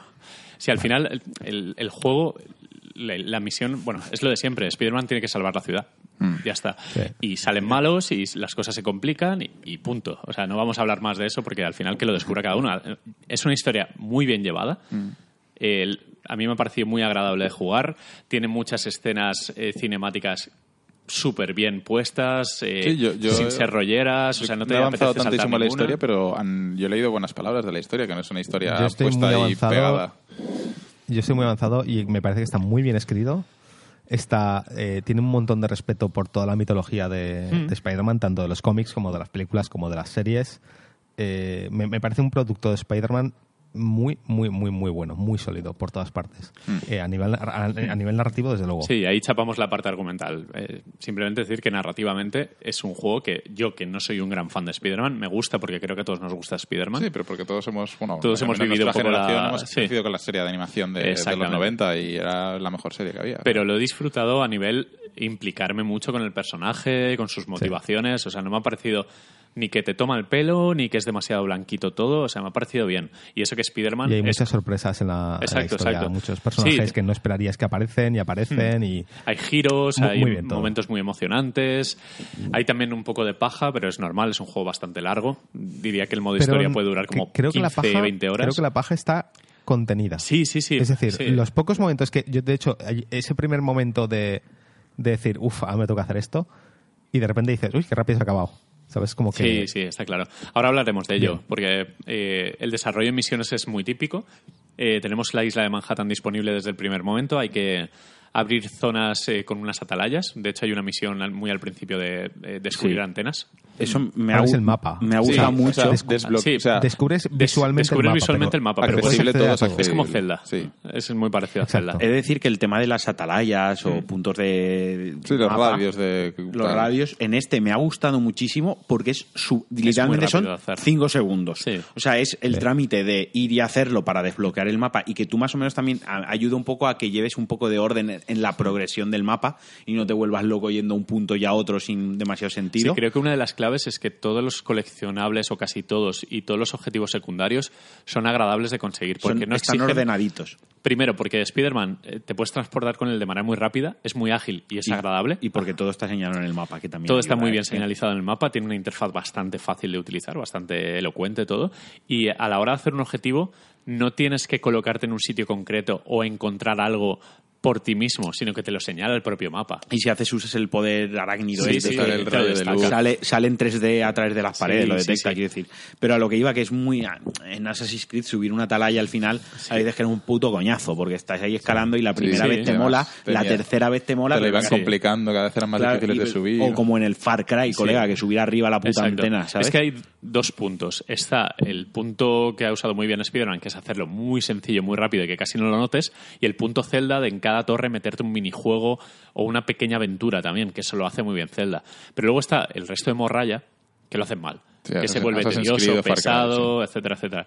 El hacer las torretas de Ubisoft, que suelen ser un Claro. coñazo todas. Yo lo que Y creo lo que que. más me ha gustado del sistema de torres de Spider-Man es que la animación, o sea, una vez digamos desbloqueas la torre, siempre suele haber la animación está Sí, gira por la la cámara, y tal y cual. la puedes cortar. Aquí la puedes pasar. Sí. La puedes das al botón y la pasas. Y está. En tres segundos Sí, tienes ya la torre hecha y te piras. ha cogido un elemento clave de los ambos, porque eso es punto clave que tiene que está ahí, y lo ha simplificado como un trámite de unos 5 segundos que no te molesta de Sí. desbloquear una torre. Y de pasa esta. con todo, eh, todo. La mayoría de coleccionables tiene una recompensa bastante llamativa, ya sea para avanzar en, en tu porcentaje de, de juego o para conseguir trajes, que ahora hablaremos de todos Sí, los trajes, básicamente- y te motiva a hacerlo. Básicamente los coleccionables cuando no es coleccionarlos y ya está. Cuando lo coges te dan un punto de una chapa, digamos que esa chapa la reinviertes en mejorar los tus gadgets, en mejorar tus...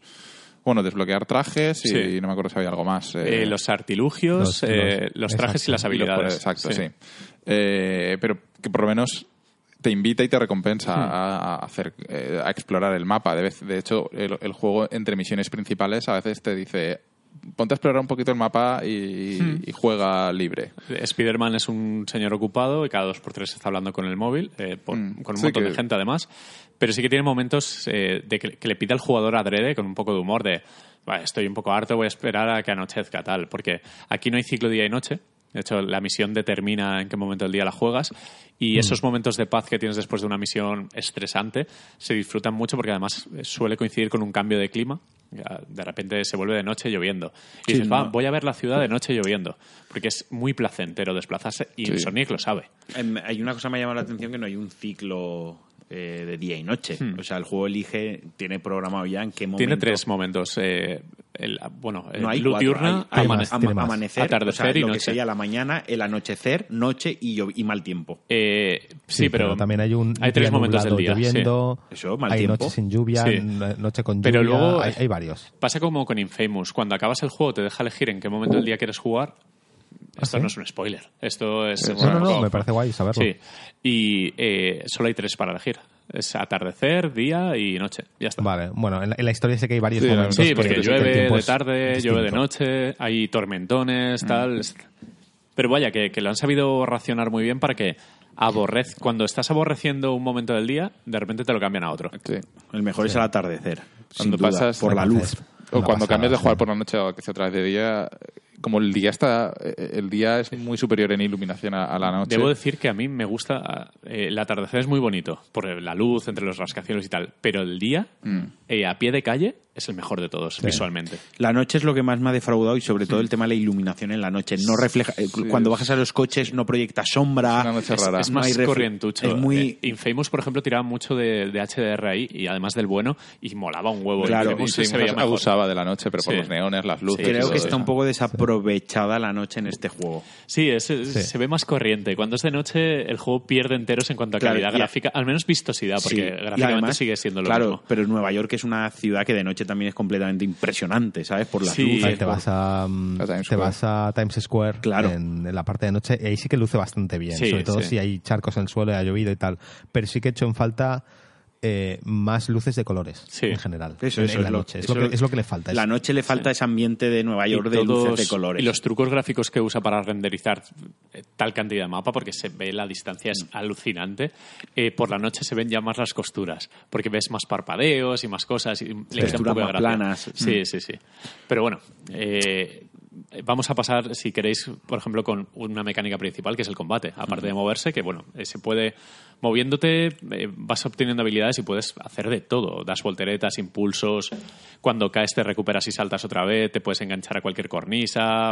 hay una variedad de animaciones brutal. Sí. Para, A nivel para los animaciones saltos, es una para- barbaridad. sí. Sí, eh, y, Eh, además y está- me gusta mucho que, que- exacto pero la fluidez muchas veces está automatizada Mm. Eh, por ejemplo estás estás eh, hay una parte del vídeo de un vídeo que vi de Digital Foundry a mí no me ha salido todavía pero estaban balanceándose y llega una torre de estas de agua Ay, pasa por en medio. y se Sí. cuela se cuela entre los barrotes Sí, sí. haciendo un tirabuzón en plano Sí, lo he visto. Eh, que pero lo hace el juego solo es No, automático no, no, pero se hace con detecta que te está L2 más llegando. R2 cuando apuntas al centro de esa torre.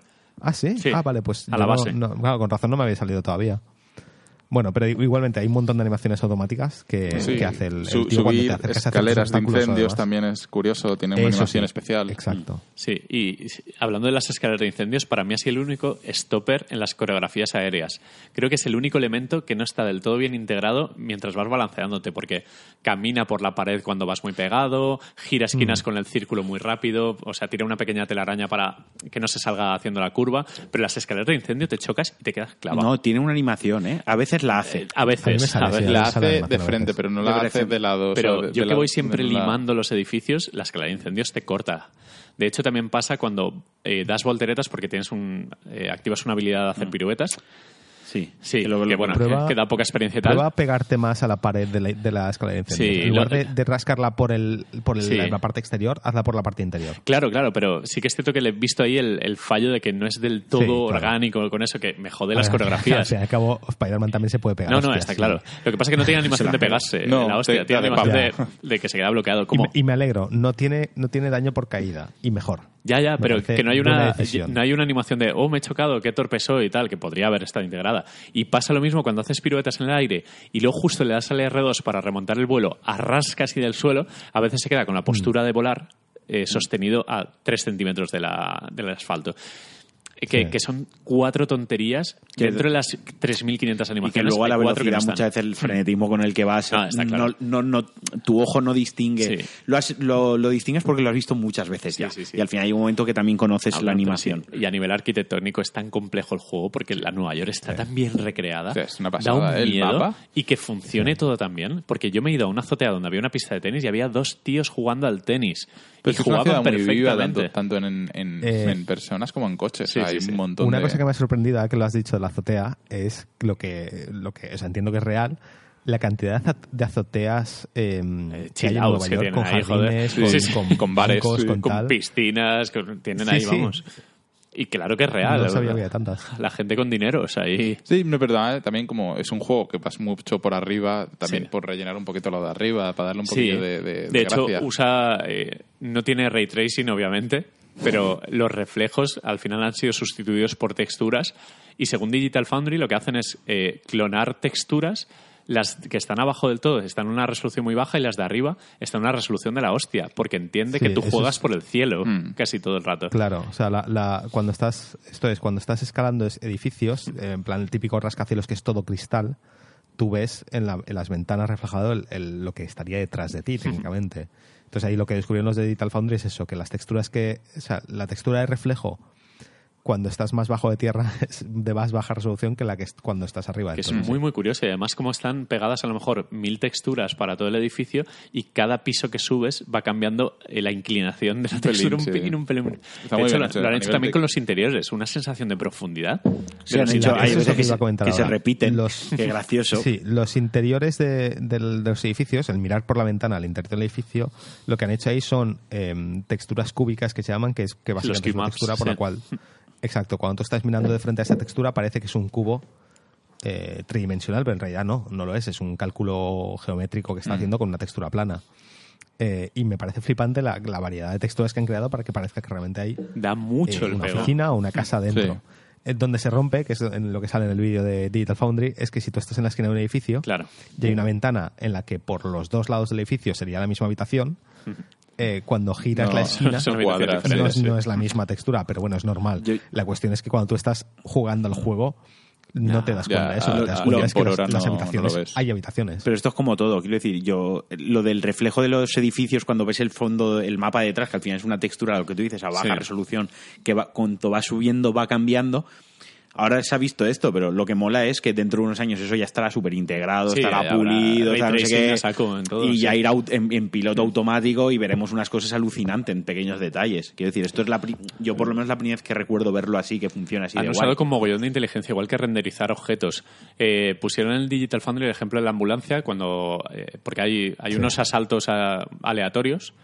Pues uno de ellos es rescatar a personas de un accidente de tráfico y luego viene la ambulancia, pues monta un atasco la ambulancia ahí parada de a lo mejor 40 coches que están todos renderizados y bien detallados y luego desaparece la ambulancia justo cuando tú dejas de mirar a cierta distancia. Sí. Pero cuando giras la cámara, porque si la ves desde la distancia se sigue viendo, aunque Claro, sea es- un es cubito. como, como mucho, como creo que hace el Unreal Engine, ¿no? Que solo lo tiene en memoria cuando lo estás viendo y cosas así. está muy bien optimizado. Es un juego eh, diseñado con mucha inteligencia. Y ahora vamos. Y, y sí. creo que hay mucha- muchísima gente que no es capaz, o sea, no, no se da cuenta de, ese- de- de estas cosas, no, no sabe apreciarlo. Eh, y menos mal que hay vídeos como el de Digital Foundry que, que Hmm. lo puedes ver y realmente te das cuenta de la cantidad de truquitos que están haciendo para que el, el juego parezca tan vivo y, y la ciudad parezca tan grande y tan, tan poblada. Mm, que a nivel calle, ya os digo, que tiene muchos fallitos porque hay gente, los NPCs, algunos por algún error se te quedan subidos a una valla después de un combate o no sé qué, porque se asustan, se mueven, los límites no los tienen muy pero- bien definidos, pero son tonterías, son... El nivel de horribles, detalle ¿eh? en el juego, cuando estás en el, en el suelo, Sí, está claro. yo, eso sí que no me lo esperaba. Porque es un juego en el que normalmente estaría siempre en la parte de arriba. meteos pero cuando podáis bajas al- al- eh, cerca del refugio, que hay unas pistas de baloncesto, caminad por ahí de día. Hay auténticos partidos de básquet con un montón de gente. Son una pasada y te puedes meter en medio y tienen física las pelotas. Y puedes pasear y A mí me encanta lo de ver las tiendas, eh, algunas que sí, sí que tienen modelado por dentro, ¿sabes? Ver a la gente ahí haciendo cosas, ir Sí. saludando a la gente por la calle, me parece Sí, sí, que no es el típico juego con todas las puertas cerradas y todo blanco mate, ¿sabes? Hmm. No, no, no, Está- eh, da está- impresión de estar viva. O sea, está el nivel de, de GTA V fácil. Mm. Más. Sin tan- Yo, sí, mira, hay más te- gente, te más digo, coches, por- pero tú porque te vas al recordan centro físicas, de- claro. Te vas al centro del- de, Los Ángeles de, de GTA V Hmm. Y no hay tan- ni tanta gente, ni hay tanta actividad, Claro, ni pero hay tantas porque le tiendas puedes, abiertas. porque en GTA puedes pegar a todo el mundo, interactuar con todo, es lógico, aquí no. Y porque GTA también salió para PS3. Sí, Sí, sí. sí, decir, es un juego que ya está antiguo, pero que, que, que, tío, que no me lo esperaba, que no me esperaba Sí, que sí, sí, estuviese no, no, no. solo a ese nivel, sino superior, ¿sabes? Sí, que, que al final, eh, lo que vamos a hablar ahora de los combates, solo puedes pegarle a los enemigos. De hecho, el botón de pegar, eh, cuando no hay enemigos, es un botón de saludar a la gente Exacto. de manera guay. Sí. Es Spider-Man 3 haciendo ridículo. Que está, Pero- está bastante bien porque tienes un- una pequeña interacción con los NPCs para hacerte fotos, etcétera. Pero bueno, combate. No, pero por comparar, Hmm. antes de irnos, por comparar eh, juegos en Batman, las calles, en todos los Batman, las calles están vacías, no hay. Sí, ni Cristo bendito. también, también es de noche siempre, lloviendo, tal, un poco lo... Sí, pero que no hay, nunca, hay, nunca hay NPCs, ni hay tiendas, No, no, no, ni hay claro. calles, ni hay casas, ni hay nada. No, que tiene, tiene meritazo. Técnicamente este Spider-Man es una cosa muy gorda. Y bueno, y Eh, comparado con Batman, pues combate. Sí. Que es el que bebe de, sí. me gusta Batman. más. me Bebe, gusta más el bebe de Arkham, pero pensaba que iba a ser más Arkham y al final tiene mucha personalidad. Mm. O sea, Es- bebe... yo le veo una generación por encima de, de Sí, Arkham exacto. en combate. Bebe porque al final es un botón para pegar, dos como mucho, y el tema del aviso del sentido arácnido en este caso, Hmm. que no se usa para contraatacar, sino para esquivar.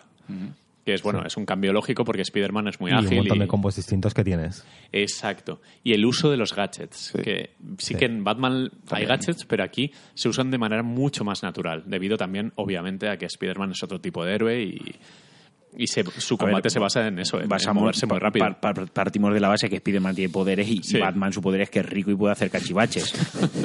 básicamente. Sí, Es pero bueno, eh, aquí se basan los poderes propios de Spider-Man, que es el sentido arácnido, la Sí. telaraña, la agilidad, la Sí, fuerza. pero que Batman en los Arkham parece que tenga superpoderes. También hace Sí, unas cosas que dices... Claro. Los desplazamientos que se pega Sí, entre sí. enemigos, el, el- el automático, ¿no? De que va rebotando Sí, sí, entre sí. enemigos. de- que de Batman. repente, con todo lo tocho, que, eh, lo tocho que está y mueve la cintura, que ojo, eh, que ni Spider-Man. Lo, lo veo, es como que en Spider-Man está más justificada la agilidad Sí, y- todo lo que puede hacer comparado con Batman en, en los juegos de Arkham, que aunque mola mucho el combate, es menos realista. No, y que... y- En el contexto del personaje. Y por la agilidad, la verticalidad que le añade al combate está muy, muy, muy bien, está es increíble.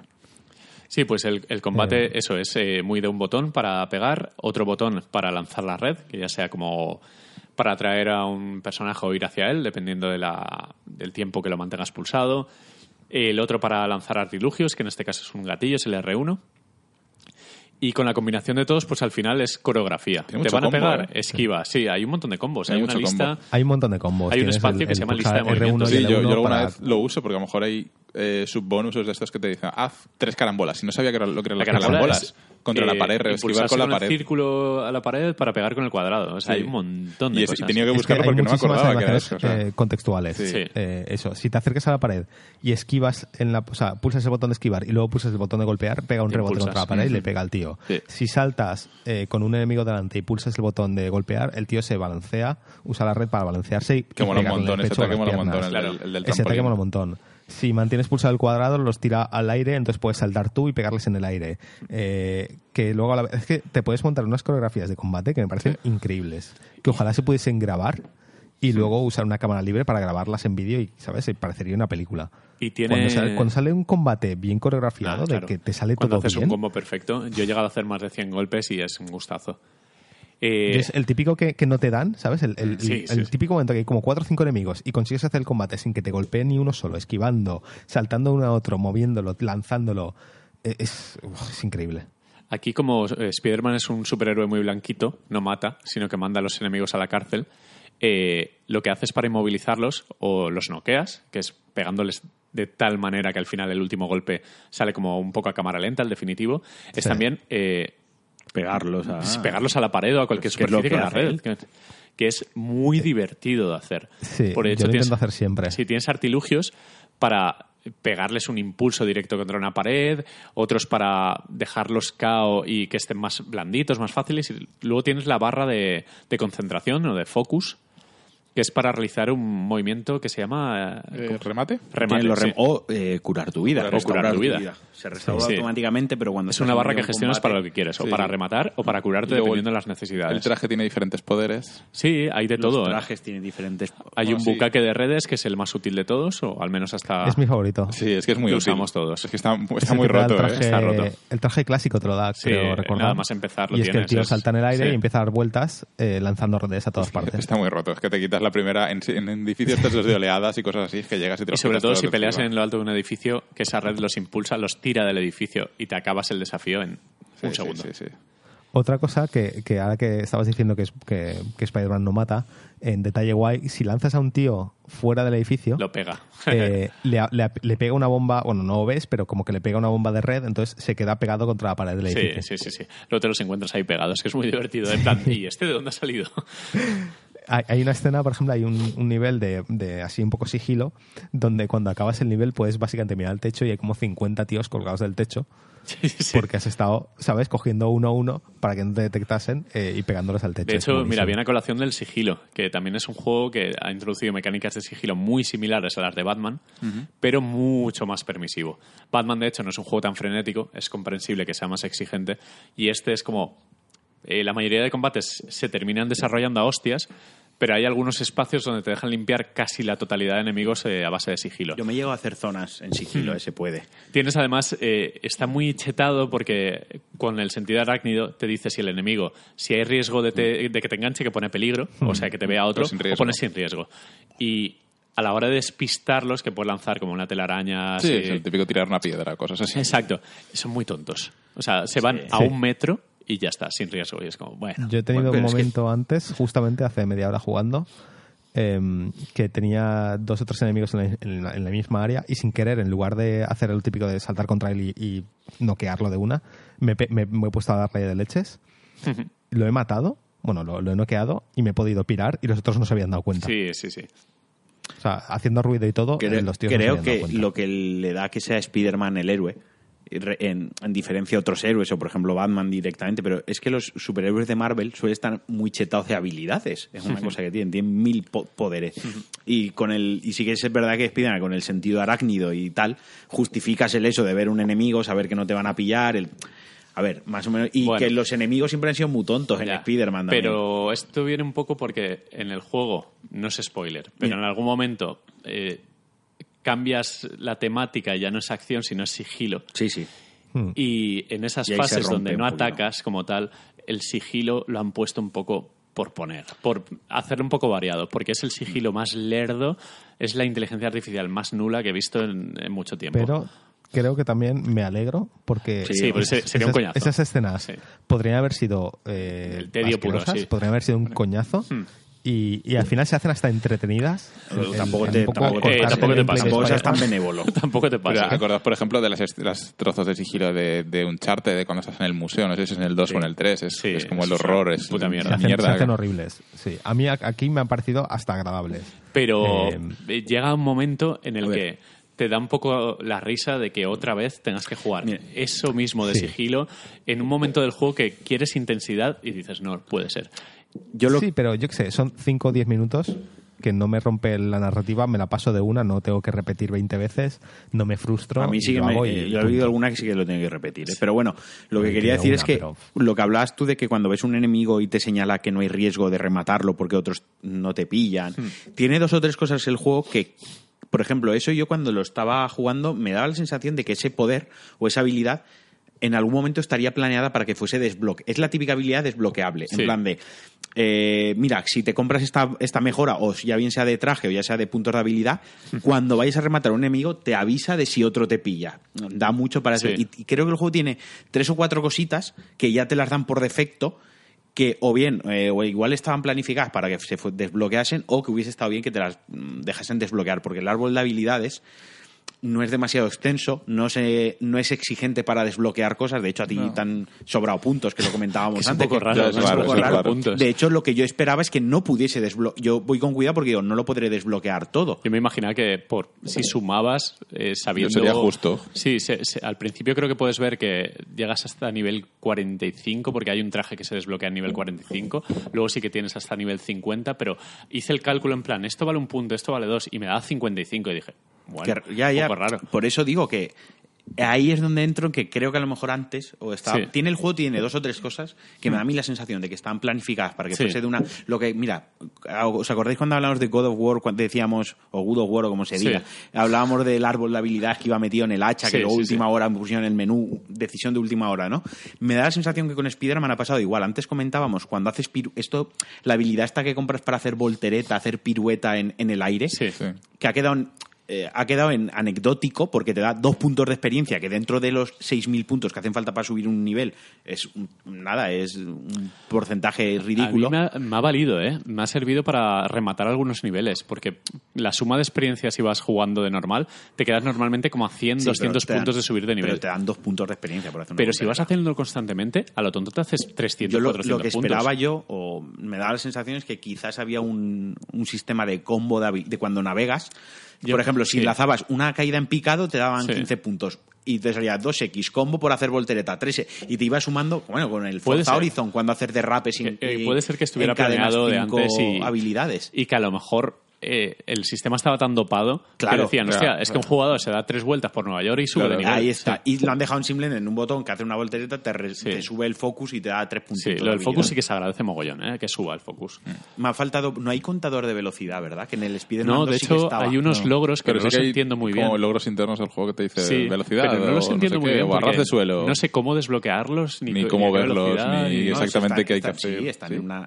En una, pestaña. Ah, pues no me- una pestaña te pone, y es, por ejemplo, corre dos kilómetros por Ah, edificio. pues Cuando no los dos kilómetros No te, dan, investigado. te dan 500 puntos de experiencia y el siguiente nivel es corre 4 kilómetros por Pues edificio. no- no me había- Eso sí es, no es me constante. Eso eso. es de estos de que no hay que preocuparse. No, que son pasivos, sí. Son sí pasivos, van saliendo. mientras juegas. Pero, por ejemplo, en Spider-Man 2, el de, que comentabas antes de Play, sí que había un contador de, de velocidad. Te decía cuánta velocidad punta habías alcanzado en caída picada, ¿no? Sí, sí, sí. Cuántos metros habías hecho. Que esas tonterías al final son anecdóticas, pero te pican a ver cuánto más puedo correr con Spider-Man. Pero bueno, ya son, ya son quejas también un poco que son tonterías que igual en una secuela lo tienen medio planificado y han dejado ahí en el tintero para la secuela. Yo dentro de las pegas, porque hemos hablado maravillas de él, diría que esas misiones de sigilo, muy entre comillas, están metidas con calzador por un motivo, para darle variedad al juego, porque yo entiendo que Spider-Man no da para más, o sea, lo que es el concepto de Spider-Man que entendemos en videojuegos o, o el ideal, el videojuego ideal de Spider-Man, lo acaban de hacer. Hmm.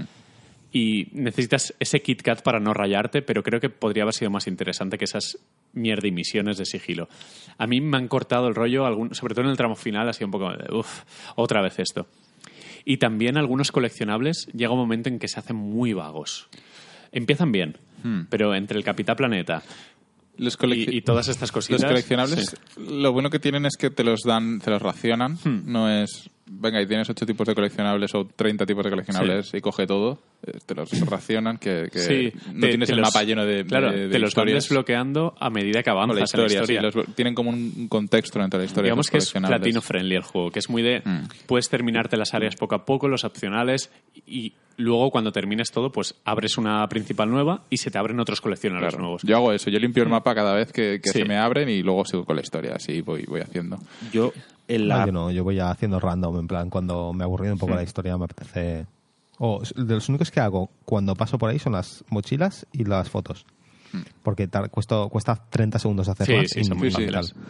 Pero los de limpiar eh, zonas de enemigos, los del Capitán Planeta, esos de momento los he ido dejando y ya los haré cuando, cuando me Es que algunas, algunas misiones sí que se nota que han sido un poco más vagas, sobre todo cuando ves que, por ejemplo, te quedan cinco tipos por desbloquear y llega un momento que te das cuenta de que son prácticamente iguales. Es como, ostras, aquí han estirado el chicle para hacer que dure más, porque el modo historia entiendo que si vas a, a pincho, que mucha gente lo hará así, eh, te dura eh, 8, 10 horas. Sí, como mucho.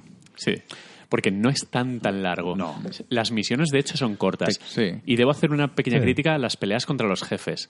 Son muy espectaculares, pero son muy sencillas y muy tontas. Sí, es el típico de tres golpes, ¿no? Sí. Exacto. eso. Es- yo entiendo que es complicado porque cuando peleas contra un jefe esperas algo espectacular, ¿no? Hmm. Y si hubiesen dejado simplemente un combate muy parecido a los combates normales, solo que con, un- con algo de estrategia, igual se habría quedado un poco flojo. Me gusta la mezcla que han hecho de partes de combate normal, en plan de pegarle leches y tal, con mezcla de cinemáticas, con QTEs, con... O sea, a mí me gusta. algunos combates son A ver, así bastante híbridos. Que, que me gustan porque están muy bien presentadas y, y representadas, porque al final son enemigos tan la- locos. La, dinámica, ¿no? Que a nivel jugable eh, es como hace un juego de Dragon Ball sin que sea una locura, es complicado. De hecho, les ha costado un mogollón hacer uno bueno y al final han tirado de 2D. Pues con Spider-Man pasa lo mismo, que si eh, tienes que diseñar combates espectaculares y tal, pues tienes que tirar de QTS y tienes que scriptarlo de alguna manera para que no se te rompa el juego. Porque como peleas contra un bicho que vuela, por ejemplo, es como, hostia. Para mí está Pero, por justificado. ejemplo, ¿eh? justamente ese, ese combate eh, ese combate de contra dos jefes, que Sí. creo que tú sabrás cuál me Sí, refiero, sí. eh, me ha gustado muchísimo Sí, porque a mí- hay varias partes de yo fue, estoy haciendo eh, un fue el combate tráiler el tráiler del último que se vio en el 3, ¿no? Sí, porque ¿Ah, yo no, sí? no he jugado, No, pero yo- sé a lo que os referís. Supongo que es a lo de, a, a- a lo de E3, al Sí, último E3. al vídeo del E3 que se vio que salían un montón de enemigos clásicos de Spider-Man que decías, hostia, mira, no, este ese es el otro. de- eso es la prisión, ese Sí. es el trailer de la prisión. No, yo digo un momento después donde, donde estás luchando solamente contra dos a la vez. Ah, vale, ya sé lo que dices, Eh, Uno de ellos vuela. ¿Vale? Dejémoslo así. sí. Madre mía. Vamos a parar. Eh, Vamos a parar, vamos a parar. Luego me riñe a mí porque hago un spoiler en el grupo, ¿eh? porque digo ahí una palabra. Bueno, el caso. eh, ese combate es una mezcla también de cinemática con parte jugable. y creo que está muy bien equilibrado. O sea, no, no me siento, no me he sentido como que el juego hacía las cosas por mí. Estaba yo haciendo las cosas. O sea, solo que en momentos determinados la cámara cambiaba, se hacía un modo cinemática y tal, y, Hmm. y guay. Y Yo el- me- no sé, a mí de momento me está A gustando. ver, yo no, le me- critico me tanto la espectacularidad de los combates o cómo están eh, representados, porque eso me gusta. Lo que me ha parecido un poco barato eh, a nivel dificultad y mecánicas, que es como esquivar, pegar, esquivar, pegar Sí, tres veces ahí, y ya ahí está. sí que estoy de acuerdo. lo que hace Eh, pero claro, no sé Sí. cuánto de ello es. mi- yo estoy jugando en modo dificultad normal. No sé cómo Yo también estoy jugando difícil normal, será sí. difícil.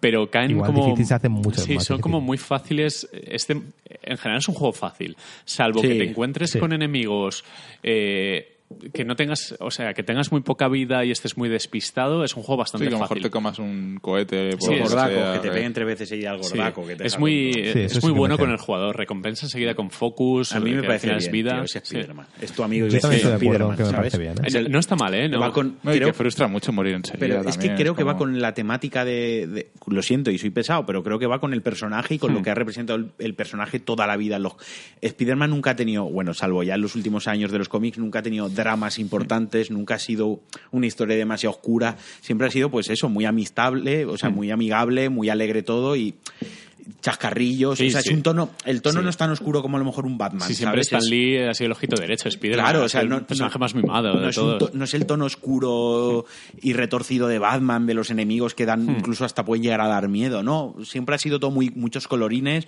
muy vivaz y, y muy divertido. Hmm. sí, y sí, está muy que bien resuelto El porque- espíritu del juego es ese, ¿eh? Las mecánicas de combate. eh, sí. Una cosa que mucha gente no tiene en cuenta, Spider-Man es uno de los personajes más fuertes del, del Sí, universo Marvel. sí, sí, sí. Eh, de hecho, los combates contra gente normal, el tío como que, como que se resiste a pegar fuerte, por- pero Spider-Man es de los más fuertes que hay. O sea que, quiero decir, cuando luchas contra un enemigo que ha metido en la cárcel tres o cuatro veces, pues a mí me parece bien que, que realmente volver a meterlo en la cárcel le cuesta, pues bueno, el ratito que le cuesta. Sí, que se, lo toma media difícil. broma porque ya está es Sí, el pan de cada día. Es en plan, bueno, otra vez por aquí, ¿no? Además lo dice en el juego que en los momentos tensos él cuenta chistes. Sí. Es un, es un tío que, que gestiona así la, la adrenalina, ¿no? Para mí lo peor del juego, que además lo pensaba anoche, para mí lo peor, o uno de los fallos que tiene el juego, para mí es el apartado sonoro, y no hablo de la banda sonora, Hmm. Hablo del sonido ambiente, del sonido. Ayer me pasó una cosa, no- Hmm. y primero pensé si era problema de mi consola, que sabéis que a veces pues se raya el juego y se deja... Hmm. Eh, ya lo hemos hecho todo, la fase está, bueno, la fase que se enseñó además, la del helicóptero que se enseñó en el E3, la demo, que Hmm. Sí, la el famosa helicóptero, charcos que estás, en, sí. que estás en el edificio, en- cuando se cae la grúa amarilla, no hay ruido, o sea, no hay un sonido de la grúa metálico de, de que se cae la grúa. Ese sonido no existe. Y cuando la grúa rompe el edificio, no hay un sonido de escombros de, de que está reventando el edificio. O sea, sí. escuchas el helicóptero, escuchas a Spider-Man cómo salta, escuchas las telarañas, pero no hay más sonido. Y me ma- ¿Seguro? Sí, No sé. sí, sí, además es que me Puede mató ser cosa de la mezcla de sonido en tu consola. me, o ma- algo, me mató ese trozo porque yo lo que quería era un sonido súper fuerte de la grúa, en plan de acojonarte, porque hostia, la que se está liando y tiene varios, y aparte en el juego en general, fíjate ahora cuando lo vuelvas a jugar. Los sonidos están muy marcados en su voz, en las telarañas, en la música de fondo, pero el resto de sonidos ambientales o de sonidos contextuales, el juego re- es un poco regulero en cuanto no, al no he sonido. ¿eh? caído, la verdad, porque el juego. No, a mí no me da impresión, A ver, esa impresión en general. El no- doblaje no he es cojonudo, que eso hay que mencionarlo. Tiene un doblaje al español buenísimo. O sea, El doblaje, yo el, el español no lo he probado. No, no Yo empecé en español y luego cambié a inglés es la, y me es gusta la más voz inglés, de. pero bueno.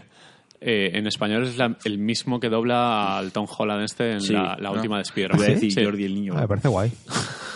En- justa- en- justamente he leído en, en Reddit que en la versión italiana eh, doblaba el que había doblado a Andrew Garfield en las otras. Sí, eh, o sea, se han gastado los dineros.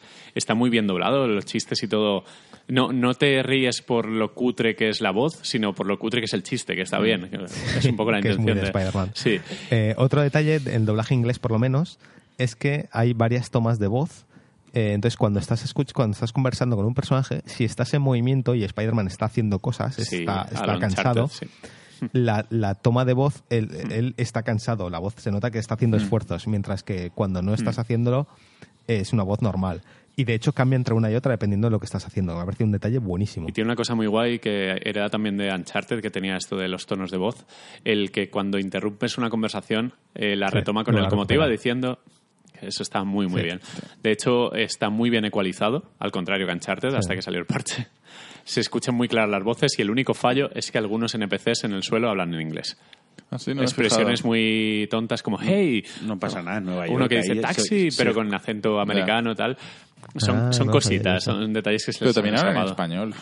Eh, sí, muchos hablan Ah, español, pero otros sí les que- escapa en inglés. Hay Vale, muy vale, poquito. no pasa nada. y a nivel música, he de decir que es de la mejor implementación en música que he escuchado en un videojuego en mucho tiempo.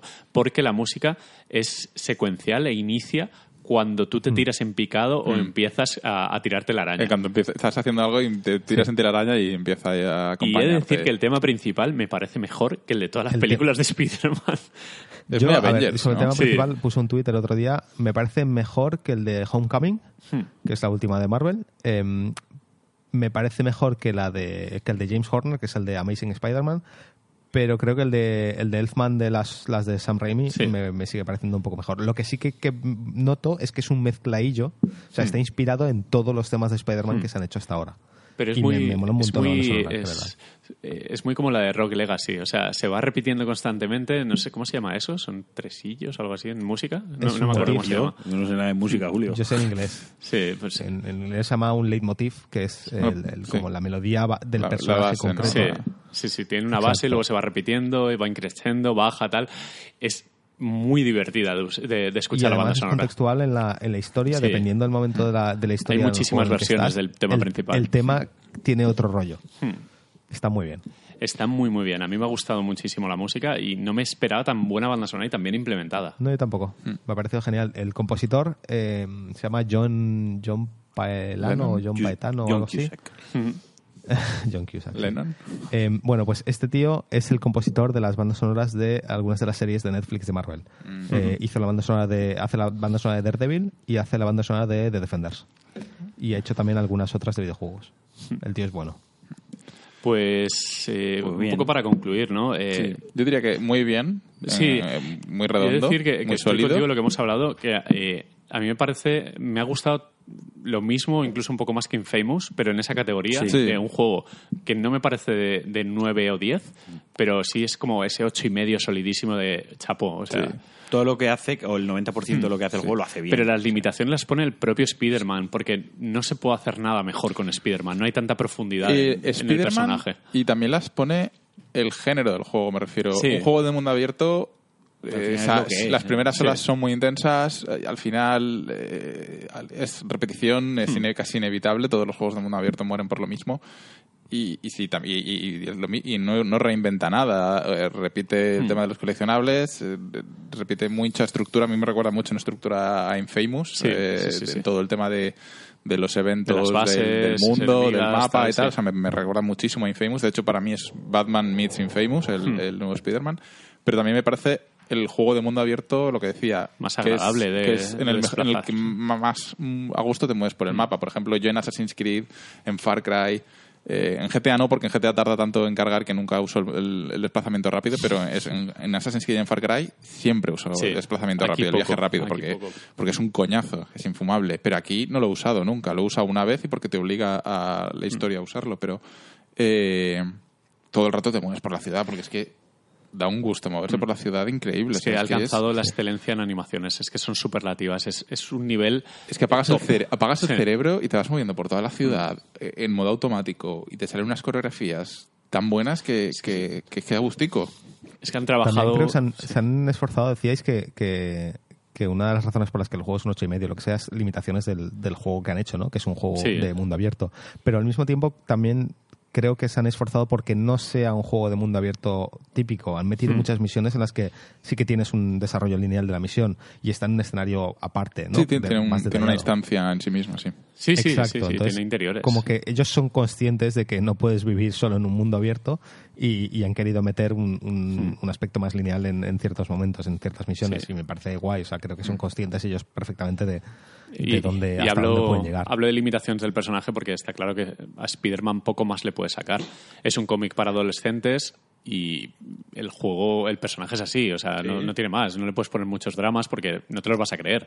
O sea, tiene sus dramitas, Bueno, tiene, pero bueno. tiene- ha tenido historietas, o sea, sí que se pueden hacer historias un poco más oscuras y, en por ejemplo, en la secuela meten cosas como temas del simbionte y demás. Eh, hay, hay bastante, yo creo que sí que hay bastantes cosas que se pueden hacer aún con, con Spider-Man a nivel narrativo. No sé cómo cambiaría el juego. Sí, pero a nivel acción y Eh, desplazamiento yo creo que lo han Claro, bordado. que que creo, creo que lo han clavado. Que Sí que he leído alguna queja, ¿Perdón? Sí, quejas de. Que no te puedes enganchar a los helicópteros. Ah, Eh, es verdad, sí, eso pero te no- dañan. Bueno, hay una, misión- pequeñas hay una misión que sí. Sí. Pero te dañan. Pero no sé, he leído gente decir que en, que en Spider-Man 2, el de Treyarch, em, el desplaza, o sea, lo que era el, el columpiarse con la, con, la, con la red era un poquito más complejo. Tenías más control Sí. de la inercia. Y lo que ha dicho Marquino también de, Sí. de los combos. Sí, había, en el de Treyarch había varios botones, de hecho. O sea, no simplemente era R2. ¿Tenías era, una mano y otra o es- algo así? no, era salt. El, era más complejo. Era, tenías que coger impulso con la X. O sea, tú tirabas Sí. la telaraña y le das a la X, aguantabas la X para impulsarte. Hmm. Entonces soltabas la X y le tenías que volver a dar R2. Aquí es aguantar R2. Sí, es muy arcade. Pero el es muy desplazamiento. arcade. Pero yo agradezco mucho que sea así. o Sí, yo- yo también lo agradezco, Y, y tiene también su complicación dentro de la Sí. no complicación que tiene. Tienes la X para hacerte el, el- el desplazamiento Sí, y ver- que también hay- horizontal. hay pequeñas- hay y luego lo de los dos gatillos que Desafíos pegas el contra impulso, reloj, o sea, que tienes que un poco medir tu habilidad para lo rápido O sea, que eres. No. O sea, ahí está muy bien, pero creo que la filosofía arcade que le han metido al juego creo que no da más de sí.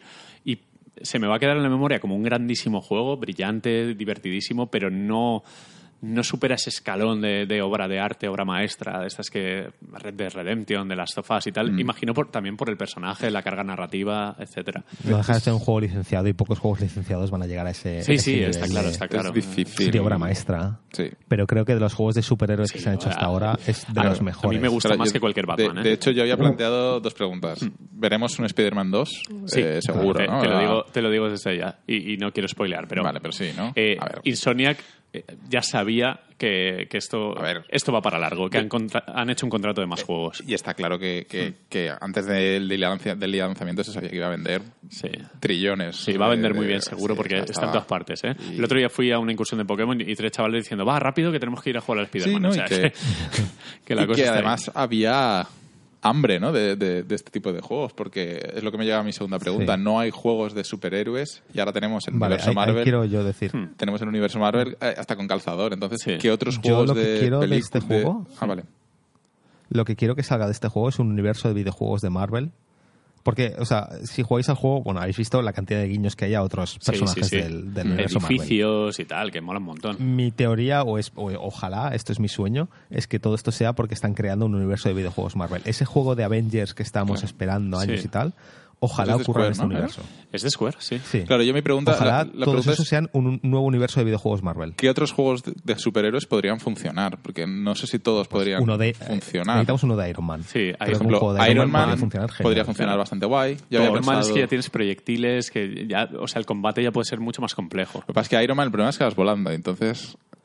Ya. Bueno, ya, ya, pero que necesitas... O sea, ¿Tú has visto eh, el, el mod de GTA pero V? de el Iron mapa todavía tiene que ser aún más grande y todo tiene que ser... O sea, Bueno. eh, No, no tiene por qué. A ver, qué decir. O sea, bueno, sí, puede ser si puedes, puede- si puedes volar, abierto. Manhattan se queda un Mm. poquito pequeña, como en ese el, el No caso de... Pero ah, estamos asumiendo que estás haciendo un juego de mundo abierto. Se puede hacer un montón de Sí, juegos sí, sí, sí. distintos Luego, por ejemplo... con Iron Man sin necesidad de había uno de abierto. Iron Man. que- Capitán América también puede tener un juego bastante fácil. O sea, Sí, yo creo que con casi todos Al- los superhéroes se puede hacer un juego, El, eh, por ejemplo, Thor podría encajar muy en un rollo God of War. un God of War. De ese estilo, de ese corte. Sí, o sea, de hecho God of War ya es el Yo juego de Thor. a God of War, la mitad del tiempo pensaba que era Thor. Es, es mitología nórdica, o sea, vas con un hacha como en la última de, de Infinity Sí. War, o sea, es como... Sí, sí, sí. Hulk Pero sí que lo veo un poco estúpido, quieres sí, pero bueno. Hulk sería de complicado. Ha habido juegos de Hulk, ¿eh? Sí, sí, bueno. sí, sí, no. Hack and slash ahí ya está. Y, el, el, Wolverine ahora pasando los X-Men, el, el último Sí. que salió estaba muy bien. O sea, que hay buenos juegos de superhéroes. Juego de Flash, a lo Una mejor. especie de... Flash no es de... Sí, una especie No, no, de Metal de Gear digo, en plan de espionaje Ah, vale. con... Un juego de espionaje con, con Viuda Negra, por ejemplo, también podría funcionar. En plan, más de sigilo, Mm, más más, de de. ¿sabes? De acción, combate. Sí, rollo cuerpo a Metal Gear, tal. sí. Exacto. No sé, yo creo que sí que se pueden hacer un montón. sí, con el Doctor Extraño puede ser una paja artística espectacular. También, Sí. también. No sé, se pueden hacer muchas cosas, pero Ojalá, al final, ojalá, porque antes se licenciaban todas las películas y todo. Sí. Desde ahora no se licencia nada. pero al final el, Se es- hacen lo- es que ahora se hacen juegos móviles. Sí. Ya, ya. hay que conseguir eh, un buen combo de, de todo. Tener a Disney metiendo pasta y supervisando proyectos, tener a una, alguien como Sony que de dinero infinito, un desarrollador tan bueno como Insomniac. O sea, necesitas dinero y confianza y buenos equipos. El problema es que este tipo de juegos consumen tantísimo tiempo, casi, más que la, casi más que la película Sí, en sí. Sí. Eh, Pero tú imagínate que ahora hacen un universo de, de juegos de Marvel donde todos estos personajes interactúan entre un juego y otro. Es decir, Mm. ahora sale un juego de Iron Man y el Spider-Man de este juego aparece en ese juego, ¿sabes? Ese tipo de cosas. Igual que las películas, sería genial. Sí, sí, sí. Y que acaban todos en el juego de los Vengadores. Es que sería genial, Oja- ojalá, y espero que estén trabajando en ello porque me Y mira que los, el Ultimate Aliens este de, de Marvel también estaba muy guay. Eran juegos así multijugador muy chulos. Pero podrían volver. De hecho, con el estreno de la nueva generación no me extrañaría que estuvieran preparando varios, ese de Avengers, entre otros. Porque Sí. si no Yo se sabe tenía nada. La, la- tenía la teoría o tenía la esperanza de que los juegos que estaban haciendo, el de Avengers, por ejemplo, fuese de, del Avengers del MCU, de las películas, pero casi me hace más ilusión que, que sea ahora parte de ese universo, que sea un universo de videojuegos aparte. Que pueden hacer, tienen libertad total para, para creativamente hacer lo que les dé la gana. Eh, Por lo pronto, no creo que tardemos tanto, tanto en ver Spider-Man 2. De hecho, yo le daría tres añitos más. Sí, Sí. la base ya la tiene. Sí, y meterse en nuevas consolas, el mismo motor, pegarle pues, los típicos lavados de cara de 4K, 60 frames, bla, bla, y lo que metan en la nueva generación y a tirar. Yo solo espero que no se les vaya la pinza a nivel narrativo con meter villanos. O sea, Venom, por ejemplo, a mí Venom me gusta, pero lo, lo- lo veo muy trillado ya.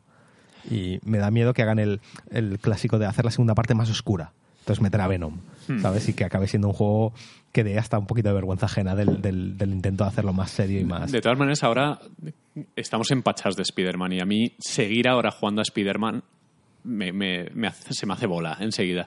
Pero entiendo que dentro de dos, tres años, si anuncian un Spider-Man nuevo, dirás, hostia, tengo ganas de jugarlo. Claro. Porque habrá dos pelis más de Spider-Man ya en el cine o yo qué sé. Mm. Hmm. Pero bueno, eh, muy contentos, ¿no? Todos con el juego. O sea, yo lo he devorado, le he metido 25 horas en tres días, así. Ojo, he dedicado un día de, de esos tres a- solo a jugar, prácticamente. Yo porque no he tenido todo ese tiempo, pero todo lo que he estado en casa y tal he estado jugando. Eh, yo llevo un 97% de porcentaje de juego, ¿eh? Madre mía. de mapa al menos. Le has dado, ¿eh? Me, me da muchísimo. Estoy, Yo de a, coleccionables, lo único que sé que me voy a sacar son las mochilas. estoy a cuatro Lo logros, no lo sé. Las mochilas además son graciosas porque tienen son guiños de, de Spider-Man del antiguo. Sí. Ah, Yo lo quiero sobre todo porque el, el- con todas las mochilas sacas el traje de, de Homecoming, el casero. Sí, sí, sí, sí. Eh, El tema Pero de los lo trajes, ya no eh, bueno, sé. y nos falta por hablar, aparte de los trajes, que hay un montón de homenajes de 2099, de las Secret Wars, hay trajes de todo tipo. Sí, el, modo foto, la coño. escarlata, que me ¿no? encanta. El modo foto, El es, modo es foto- el mejor coleccionable del juego. el modo ¿no? foto Casi. es alucinante. Qué ágil y qué, qué sacada. En plan, Insomniac ha dicho, mira mi motor, cómo funciona, te voy a dejar en todo momento que pongas la cámara libre y hagas fotos de lo Es, que quieras. es una pasada. To- toma downgrade. Sí, toma downgrade. sí, sí. es un mensaje bien claro de decir, oye, que, que hemos hecho un, un bicho que se mueve a 30 frames como, como una roca, que tiene unos texturones. ¿Habéis visto los shaders de- del traje de los Spider-Man? trajes son increíbles. Sí. Hay uno, hay uno que tiene trozos de carbono que está eh, lijado con la pared, que tiene esos desperfectos típicos de que los rayas. Es alucinante. O sea, guay. ese detalle. mola el de, precioso. el de Stark, que es el de la película Sí. de. Sí, de- ese- ese es con el que más juego yo. Que es que me- tiene, creo que parece que tiene el mismo nivel de detalle que en la película. Es decir, una te acercas. Yo estaba haciendo algunas fotos que parecían fotogramas de la película. Bueno, y, y el modo foto, eh, los marcos que puedes meter con la portada Sí, de los cómics, cómic, sí. Muy las- los bocadillos con expresiones que si LOL, El modo- hi, el no modo sé selfie, El que le puedes cambiar los ojos, que esté enfadado, que tal, esto. sorpresa. Oh, es un modo foto para disfrutar y bueno, ya habéis visto los que los que nos seguís en Twitter que somos muy pesados, que cada dos por tres estamos subiendo fotos. De hecho, José hoy se ha dedicado a hacer sí. fondos de pantalla de móvil. Yo, yo lo tengo ahora, hecho- puesto uno de los que... El, Sí, ¿te lo el puesto? segundo, el del que se veía el One World Trade Center este. Sí, o el- sí. Qué guay. Que, por cierto, el OneTrade Tengo- está tengo un par puesto, más ahí para- está puesto para como mal de sitio, ¿no? El OneTrade puede ser que Sí, esté... más está Eh, mal puesto. no está está- mal no está puesto bien de puesto. sitio. Ah, vale, vale. Pero bueno, se toman sus licencias. Hay normal. cosas que no están del A todo... ver, tienen que poner otros edificios como la Torre Avengers, Sí, como la- Torre Oscorp. Sí, Entiendo sí. que tienen que mover cosas al final. Pero... La Torre de los Sí, Vengadores. pero en general Sí, la sí, mayoría de, de landmarks importantes de Nueva York están todos bien puestos. sí. Y además con un detalle increíble. Es que el trabajo que hay, sobre todo a pie de calle, es como, tíos, no hacía falta. O sea, no, Sí, no pero yo, por nada. ejemplo, estaba jugando y Sara estaba a mi lado con el móvil, tal y cual, Sí. levanta la vista. Ah, ahí hemos estado. Ahí hemos estado. Sí, sí, sí. sí. es como... Que es muy- todo, muy, todo es muy reconocible. Ah, no, está, está- está- está está muy increíble. bien. Pues eso, yo sigo diciendo que debido a la naturaleza de género, personaje y tal, lo veo perfecto, pero se me queda ahí, un, un poco a un pasito de ser memorable. Sí, no puede... O sea, memorable es en, en su... Sí. en, en su... en su, en su nicho, ¿no? en su En- acto, de- en su de- género. En lo que sí. es, ¿no? En lo que es, pero... El género de los superhéroes. Pero, por ejemplo- increíble. Y aunque me lo estoy pasando tremendamente bien, eh, este año, por ejemplo, me impactó más God of War. O sea, A mí eh, no, no me va a dejar tanto pozo. Me va a dejar pozo como buen videojuego puro, ágil, divertido, etcétera, etcétera, pero voy a pasar página muy fácil. Mm. No voy a... Seguramente en la lista de GOTY no me acuerdo de Spider-Man. Que a lo- mejor sí, pero luego en Navidades... Es que... yo A ver, yo- a mí aún me queda juego, entonces aún no te sé decir. ¿no? No te sé decir cómo de cansado voy a acabar o no o tal. Pero ojito, que todo el que tenga Play 4 vaya por él No, no, cabeza. sí, o sea, sin duda, es, sin duda. es Yo es que mis gotis de este año ya los tengo decididos. y si no los tenéis vosotros, Pero- si el goti de este año no lo tenéis decidido, chapamos esto, apagamos la Pero mesa y nos Red vamos. Claro, Y si sale rana, tío. ¿Y, y si es malo? ¿Y si es mal juego? ¿Y si sale mal? hombre. Yo espero que salga mal solo por ver a Marquino tener que redactar su nueva lista de gotis. No te creas, si aquí el amigo dijo que No Manches Sky era su goti a las 12 horas de haberlo jugado, o sea, ya se vale cualquier Este año lista. puede serlo y no te diríamos nada. No, este año ni de coña. Después de los 80 crashes, eso es por culo al Sam Murray Es el- y, el- el- y a los programadores que ha Es el, contratado. es el hombre. Coti, el Crash of the Year, ¿sabes? O sea, Eh, No tiene ni puta idea de programar ninguno de los que está allí. Joder. Pero cuando se te pase ya... Mi goti este año ya lo de Red Dead Redemption, God of War y Spider-Man, ya está, no necesito juzgar más por la portada de ningún Madre juego. mía, madre mía. El pipero. Dos exclusivos. de, de- de- de Microsoft no va a ser, de- desde No, luego. Porque... ¿sabes que Microsoft ha, ha dicho, en- no, sé, sé quién lo ha dicho en unas declaraciones que el, que el Crackdown no, no sale este año porque ya van servidos de juegos que no cabían Hombre. en el line-up de este año. Hombre, se ha salido el Sea of Thieves y va a salir el Forza y, y ya. O sea, pues mira, Ah, bueno, y el State of Decay, que wow, un sí, juegazo. un el, Horizon vamos. 4, ojito, Marquino, que se mete en tu Sí, lista de bueno, botis, ¿eh? el, el- el- cuando salió el 3 se metió en la lista, Sí, de sí, hecho, pero este año está difícil, ¿eh? no está difícil. Yo, para- a, a día de hoy, mi, mi es God of War, sin, sin duda alguna. O sea, no tengo... Yo no sabría decir. No de me acuerdo a qué he jugado este Metería también Subnautica, pero Subnautica creo que lo metería en una categoría diferente. Ya estamos quizá. con categoría Goti Goti. Mi goti es el Scum. Pero, El escumbro. pero God of War para mí es el mejor juego del año, siendo, por ahora. Por ahora. Hasta que lleguen los es que God vaqueros. of War sí. estuvo muy bien. Pero también God of War tuvo... Yo al final me gustó, pero tuvo cositas que me, me rayaron un Solo, poquito. el, solo por el combate del principio del juego. No, ya, es verdad, es verdad. Y la dirección de, de cámara al hombro. No, no, o sea, es eso, tiene, es- tiene ya cosas. lo dijimos. Y el saber resucitar una saga muerta. Sí, que God of War eh, sí que trasciende, es, es otro, es, otro nivel. Que también hay que valorarlo. y, y yo sé que hay mucha gente que Spider-Man le ha gustado mucho más que God of War, pero entiendo el por qué les ha gustado No, más pero que que God of War. también Son juegos cada- diferentes. Al sí. final cada uno prefiere un género y un Yo- tipo de juego. Yo me identifico más con Spider-Man porque es mi superhéroe favorito y tal, pero aún así he de decir que el God of War me parece el mejor juego como tal. Hmm. Pero vamos, Spider-Man para mí también es de mis juegos favoritos. Sí, pero ojo, que, que dudemos o discutamos esto me parece tan bonito que dos juegos de esa categoría es como papá o mamá, ¿sabes? Problems. Ya ves, qué problema. Otra vez el peor año de la historia va a ser Sí, este, ¿no? Como sí. 2016 fue para el del gorro. Pues igual. Bueno, eh, Jameson, que, que podrían... Es lo que, lo que dije por Twitter. Un mod, si este juego Ojalá un de mod, si PC. metieran a, a Gino, vas a ser... que, detalle guay, ¿no? Lo de los podcasts de, de Sí, Jameson me sí. parece muy buena forma de guay.